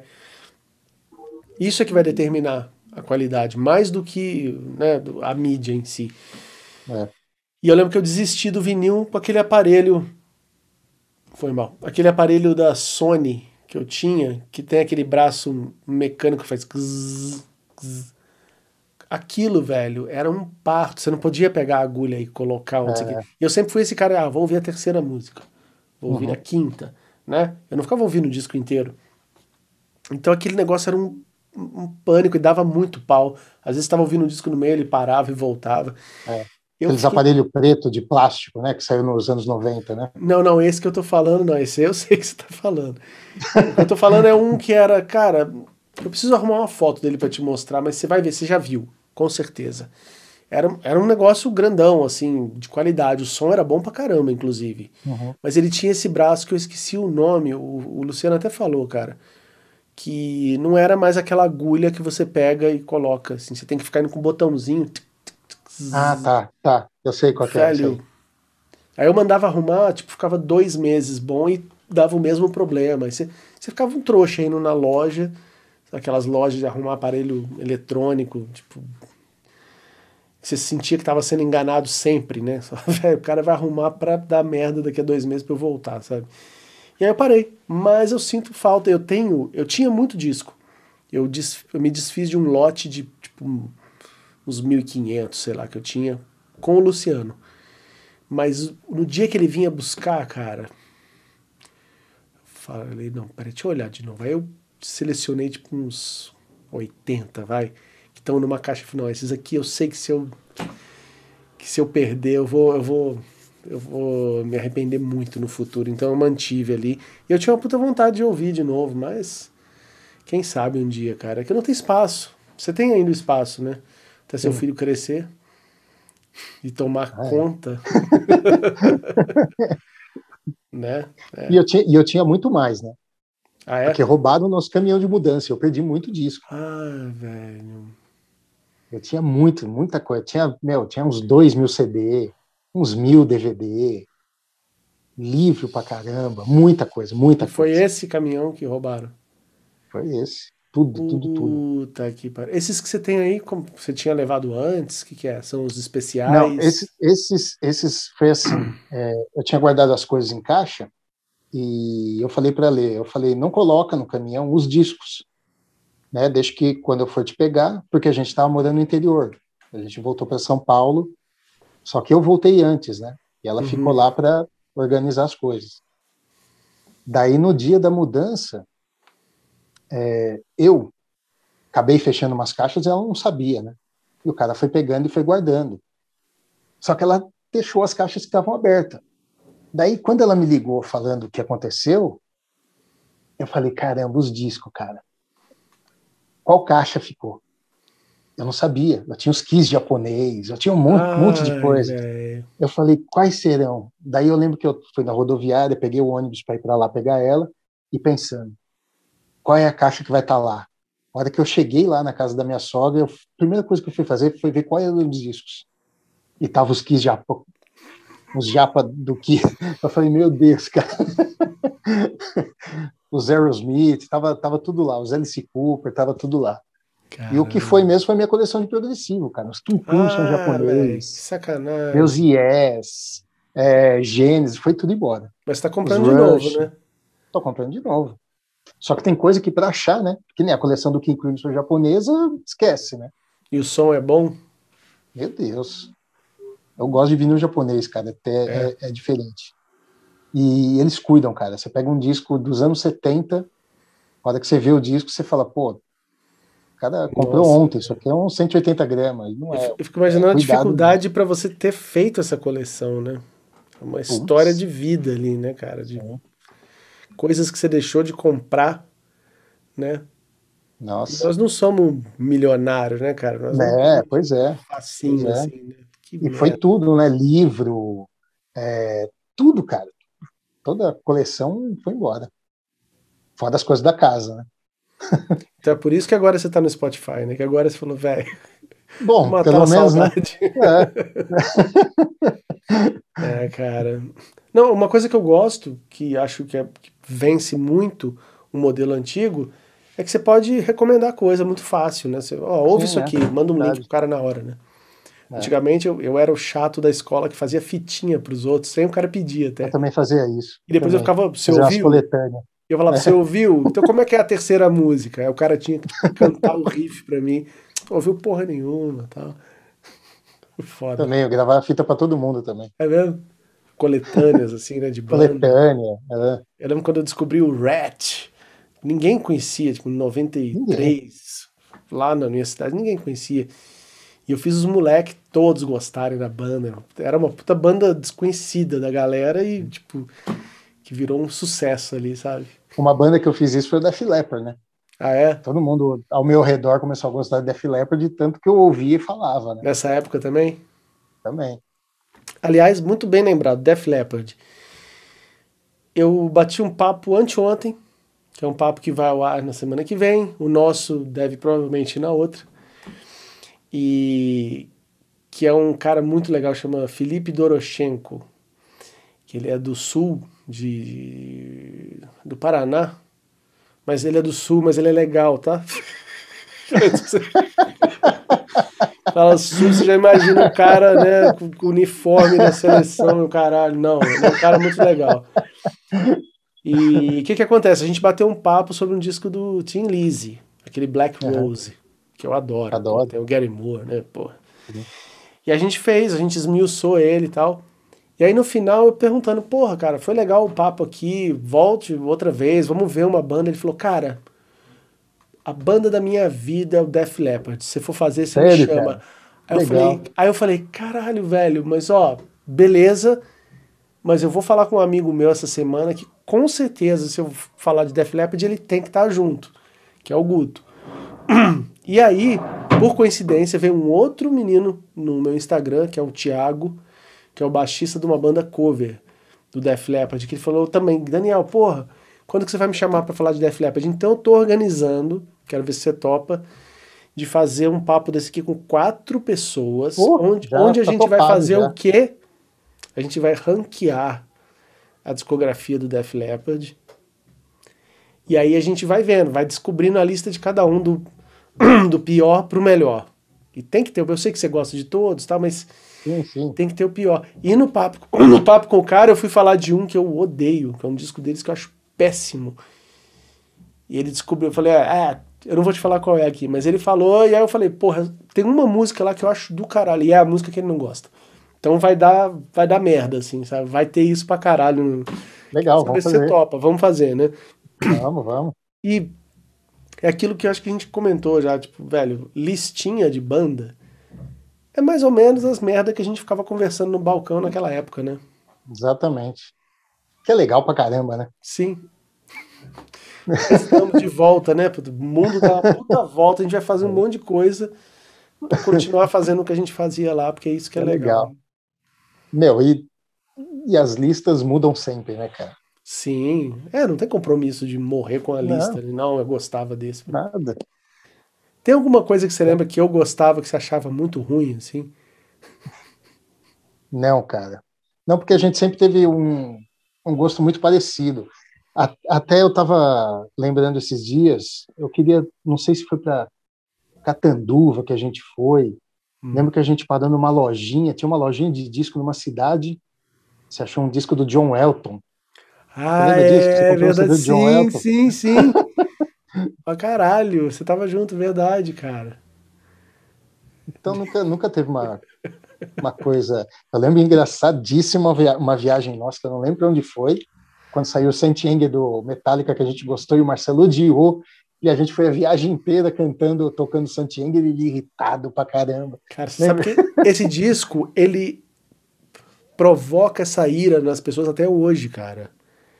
Eu fui falar do Metallica outro dia, eu... não, fui falar de uma outra coisa e no meio a gente falou do Metallica, os caras mencionaram esse disco como sendo a coisa mais horrível. Eu falei, velho, esse disco é do caralho, eu adoro esse disco e também, vou falar mais, é um dos meus preferidos da banda. Os caras os caras ficaram muito putos, assim, tipo, de não entender. Tipo, tem comentários de pessoas falando, não, peraí, cara, você não pode falar isso, né? Você... Como não, bicho? Eu acho que uma, uma, uma, coisa que eu e você tem, assim, também em comum é esse lance de entender as bandas, né? Que aquele, geralmente, o disco horrível que o pessoal detesta, a gente acaba gostando, né? Tem tipo bandas assim, por exemplo, Motley mesmo, Generation Swine, que todo mundo odeia. É. Eu adoro Generation Swine. Sim. Eu gosto do slang do Def Leppard, sabe? É, o pessoal não, não ouve, não entende o disco. Sim. Né? Não entende o momento. O pessoal, o, o, o, sabe o que é engraçado? O pessoal é. fala, pô, esse DC, Motorhead é tudo igual. Mas quando alguém vai e faz uma coisa diferente, o pessoal critica. Pra caramba. Né? O pessoal quer o Pyromania, quer que o Def Leppard faça o Pyromania sempre. Sim. Né? Não tem como, cara. E no, no caso do Metallica, eu te falo assim, que o Saint Anger, ele... Velho, o pessoal realmente para na caixa de bateria. Eles ficam tão é, putos é, é. que o som da caixa de bateria não tem nada a ver com a caixa das outras baterias que eles, que eles rotulam e jogam no lixo é. e ridicularizam e, velho, é um puta disco massa. Eu gosto até hoje, tá? Não sei se você também, hoje em dia acha gosto. uma merda. Não, eu gosto é um bastante. disco, velho, furioso, né, velho? É foda. É. Ele tem uma coisa meio. meio imbecil nas músicas que eu gosto. Que, que é quase uma raiva imbecil, vou falar. Que é aqueles riffs. um... É primário. Mas é um é. primário que te pega, né, velho? É. Tem que ser aquilo. Não tem que ficar elaborando, né? É meio desengonçado às vezes, mas é É, é, é uma, uma raiva até meio adolescente, assim, né? Sim. Tipo, rebelde, assim, né? É. Uma coisa rebelde, né?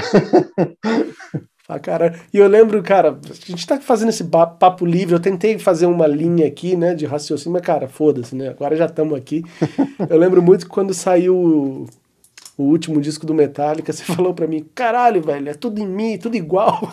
É o mesmo é, riff, todas notas, as né? músicas, né? todas, você toca com essas três notas aqui. Falei, é verdade, cara.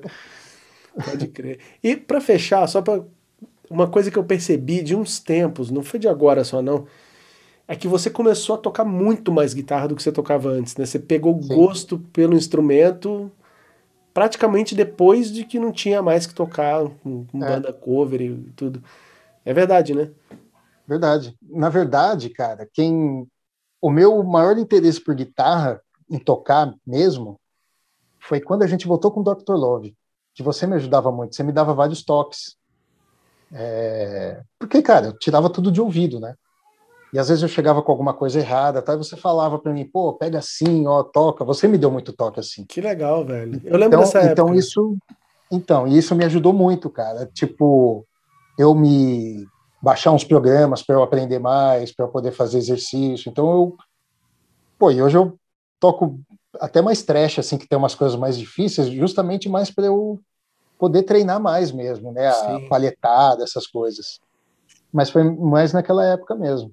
Mas, e outra, sabe? né? Como não tenho banda mais, não, não, não canto, eu tenho que alguma coisa, né? Então eu toco guitarra. Você não canta em casa, tipo, de vez em quando, assim? Ah, canto, né?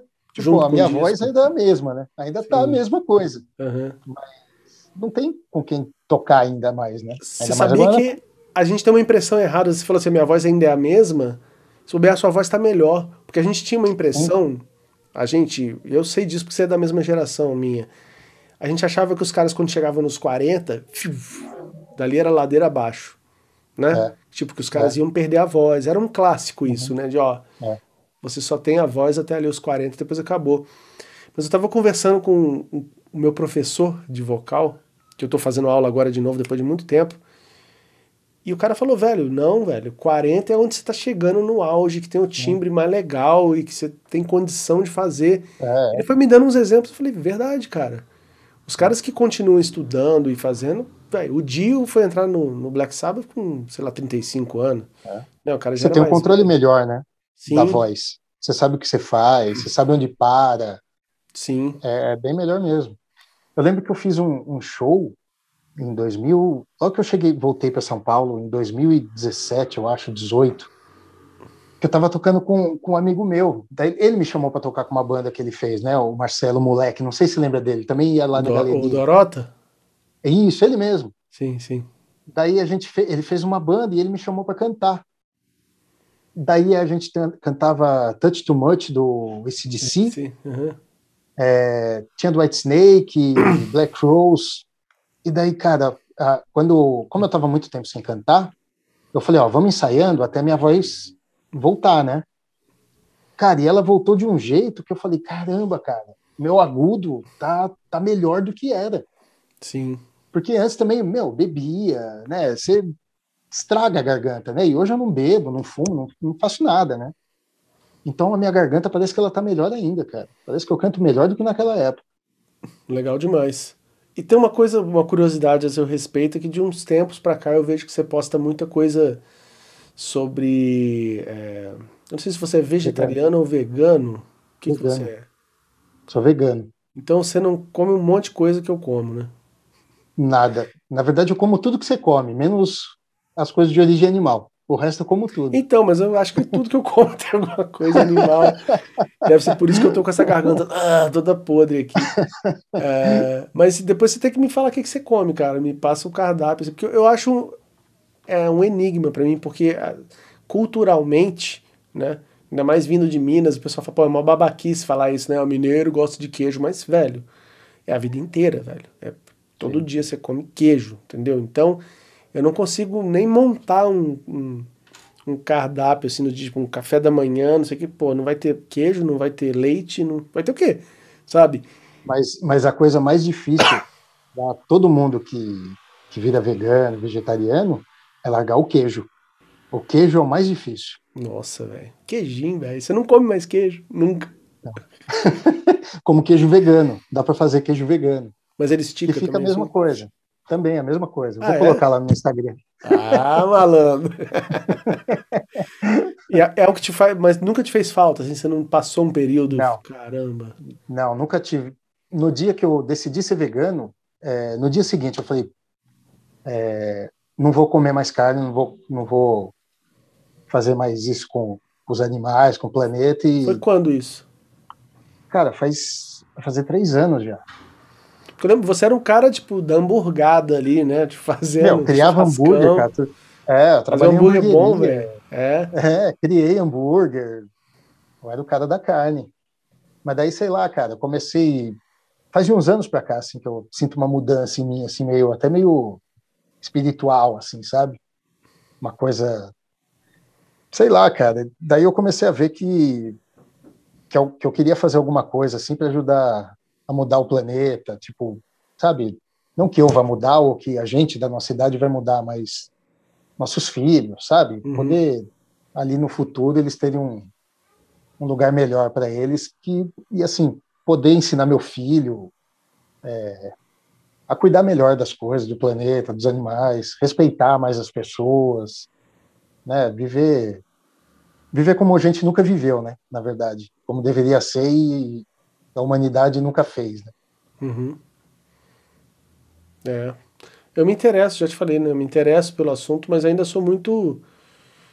eu não tô me colocando de vítima, não, né? Mas a gente fica assim, velho, na, na, na parada ali do dia a dia, você acaba não conseguindo. Quando você vê, você fala, velho, tem queijo aqui para mais um mês, eu não vou conseguir agora. Mas, mas, mas é normal isso, é, é cultural isso, isso é normal. Não é, não é uma coisa assim, claro, eu, eu falei para você que eu fiz no dia seguinte, mas existe uma transição, né? Uhum. É, cada um tem seu tempo. Né? Eu, eu fui virar com 40 anos. Tem gente que vai virar com 50, que já virou com, com 15, com 10. Então, cada um tem seu tempo, né? Uhum. Mas tem muita coisa, cara. Quando você descobre, quando você vai se informando e vai vendo as coisas, você descobre um cardápio vasto, cara. E assim. E você vê que, que não faz falta você, você comer é, carne mesmo, animal. Sim. E para você teve algum esse ponto de virada foi motivado por alguma coisa que você assistiu, alguma coisa assim, ou foi do nada? Então, foi. Eu assisti um, um documentário na Netflix que chama Cowspiracy. Os documentários que eu vi não são aqueles que o pessoal fica meio assim de ver, que mostra maltrato, nada. Eu nunca precisei ver isso para entender o negócio. Então, assim, é, comer é como o pessoal fala, é um ato político, né? Então, você sendo vegano, você vai até contra o sistema, né? O negócio do, da agronomia, essa coisa toda que rola, né, cara, de o pessoal ficar destruindo é, o planeta, Amazônia, Pantanal, para ficar é, criando gado, entendeu? Então, é uma forma de protesto contra esse sistema aí. Legal, mano. Eu, eu tive momentos assim na vida e às vezes eu eu tento fazer de novo, né? Que é realmente assistir um documentário, alguma coisa que te dá aquele. Sim. Era uma época que eu comecei a tomar muito aqueles sucos de. Suco, como é que fala? Detox. É, mas antes de virar moda, né? Antes de ter esse nome. Mas, cara, que eu, eu durante um ano, foi 2014, né? Eu lembro que eu tomava todo o almoço meu, era só o sucão, e era tipo dois litros de suco, e era o quê? Era tipo um salsão gigantesco. Botava lá naquele juicer, né, que eu comprei. Uhum. Que já fazia um tantão assim. Depois misturava maçã, couve, limão, não sei o que. Ficava um negócio meio ruim, mas que eu tomava.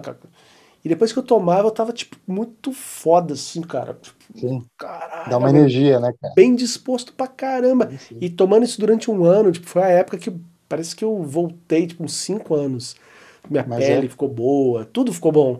Né? Eu emagreci pra caramba na época. Aí depois, por alguma chavinha também dessas que acontecem na nossa vida, tipo, fui ladeira abaixo, voltei, depois ladeira abaixo. Agora eu tô numa época péssima, ainda mais com, com a desculpa da pandemia, né?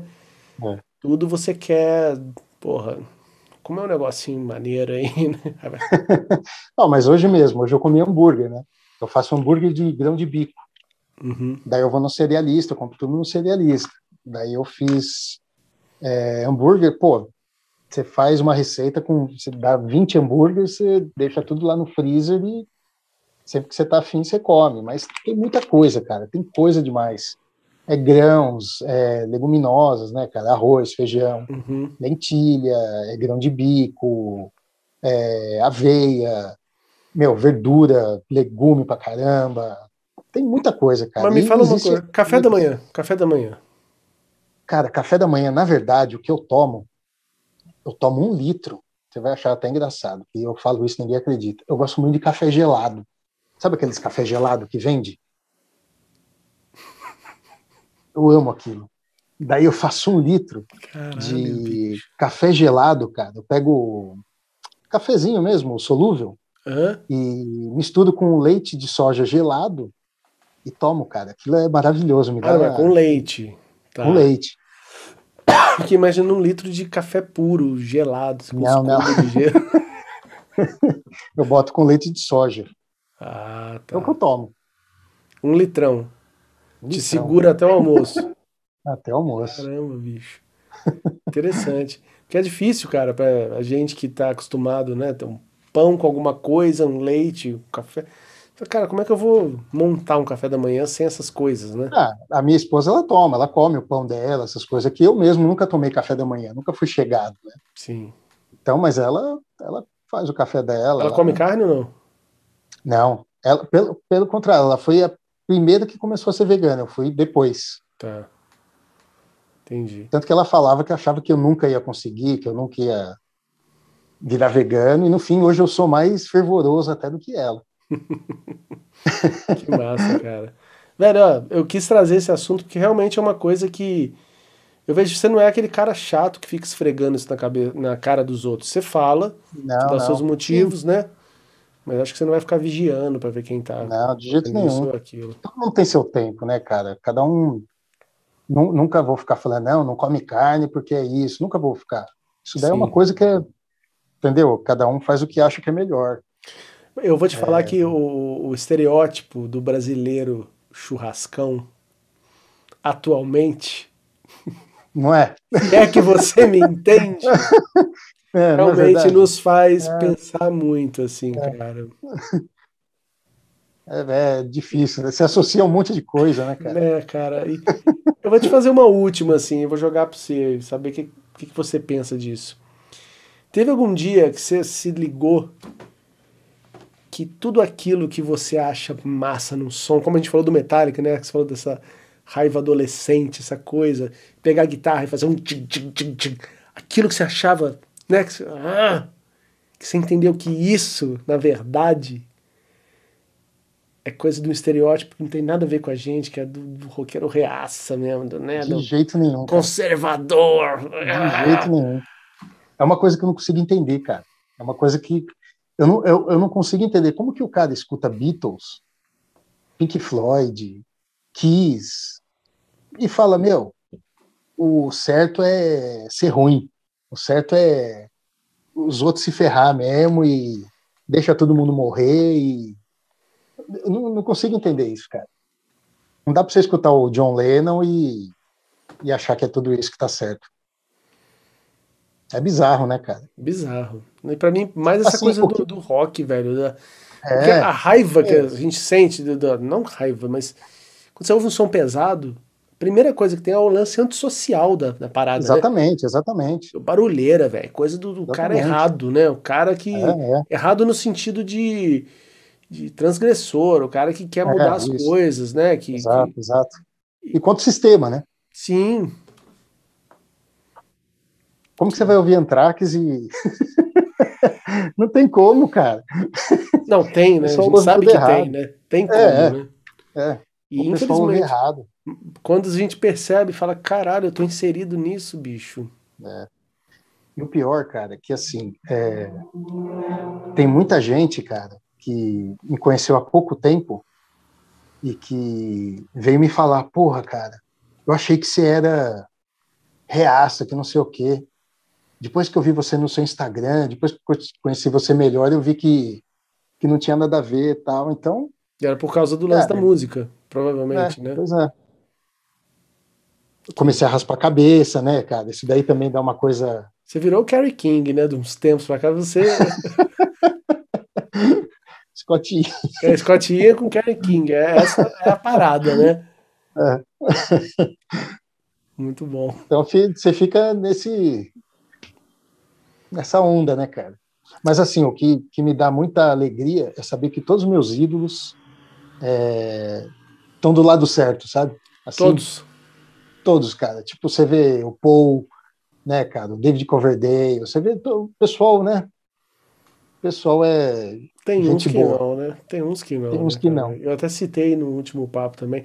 E eu sei que isso, tipo, é foda, porque vai ter gente que vai entrar e ver isso aqui e vai, vai ficar puto comigo. Mas, velho, o, Ace, por exemplo, cara. O É, Ace é, cara. uma aberração, velho. Pois é. Desculpa. É ridículo, assim. Ridículo, ridículo. Infelizmente. Mas é isso, né, bicho? É o que temos pra hoje, né? Pois é. Bom, torcer para a molecada mudar o futuro aí e voltar, né? No- nossa, molecada. Eu só tenho medo que, tipo, os nossos filhos, cara, quando eles tiverem a nossa idade, o... vai ter uns tiozão velhão que são esses moleque babaca de hoje, que é, tipo, o Caio Coppola. Esses caras vão ser uns. Vão ser Nossa. tipo os Alexandre Garcia, né? Da- do É, é, futuro. bem assim, você fala, É meu aí. Deus, cuidado, já tem que avisar, velho. Não vai nesse cara, bicho. Não entra nesse cara. Esse cara é uma, uma aberração, né, bicho? Esse especificamente, que é o que falou de comparou o número de mortos com a Covid com engasgamentos no. Não, ridículo, né, cara? Velho, cara. E quando falam que é o lance do ódio, a gente sente ódio, né? De gente que é. fala isso, né? Infelizmente, é uma coisa que a gente não quer sentir. A gente quer ficar de boa, mas a gente fica. Não, é bizarro, cara. É bizarro. Você vê senhorinha, né, cara? Você vê senhora, cara. Com. com, com... Nossa, cara. É, é, é perverso o negócio, cara. Perverso. Perverso. Que merda. Mas é isso, né? É. Bom, Gutão. valeu pra caralho. Vamos ficando por aqui. Valeu pra cacete. Tem alguma coisa valeu, que você bicho. queria falar que a gente não falou? Tá tudo certo? Pô, dá um joinha, curte aqui, dá o like. é, tem essas coisas. Curte aqui, papapá, dá uma força pra gente, pro canal tal. Esse é um papo, cara, como assim, eu, eu tô tendo porque a gente poderia muito bem fazer ele sem gravar. Mas eu acho é. que é legal, tem gente tem muita história bacana aqui, tem gente é. que se interessa, né, por esse por essa coisa do Dr. Love, pela coisa do exótica, e acho que é bacana. E é isso se alguém chegou até aqui, né? Se alguém continuou, a gente tem que deixar uma, uma senha. É. O cara escreve no comentário qual seria a senha que a gente vai bolar aqui. Vamos, vamos pensar uma. Dê uma senha bem ridícula aí. Pitão Regis. tá bom, é isso aí. Pitão Regis. Mas com, com a vozinha, né? Com imitação. A vozinha. Caixa alta. A vozinha. É. Caixa alta, né? tem que ser isso. tudo. Isso. É isso aí, mano. Então, obrigado. Você vai voltar então pro Def Leppard, a gente vai, vai marcar isso aí. Vamos Você sim. vai fazendo a sua lista, tá? E tem que ser uma lista explicada. Você vai, não é só colocar o disco ali, não. Você tem que falar, esse aqui tá aqui por causa disso. Tá bom? Beleza. Fechou. Valeu. Obrigado, mano.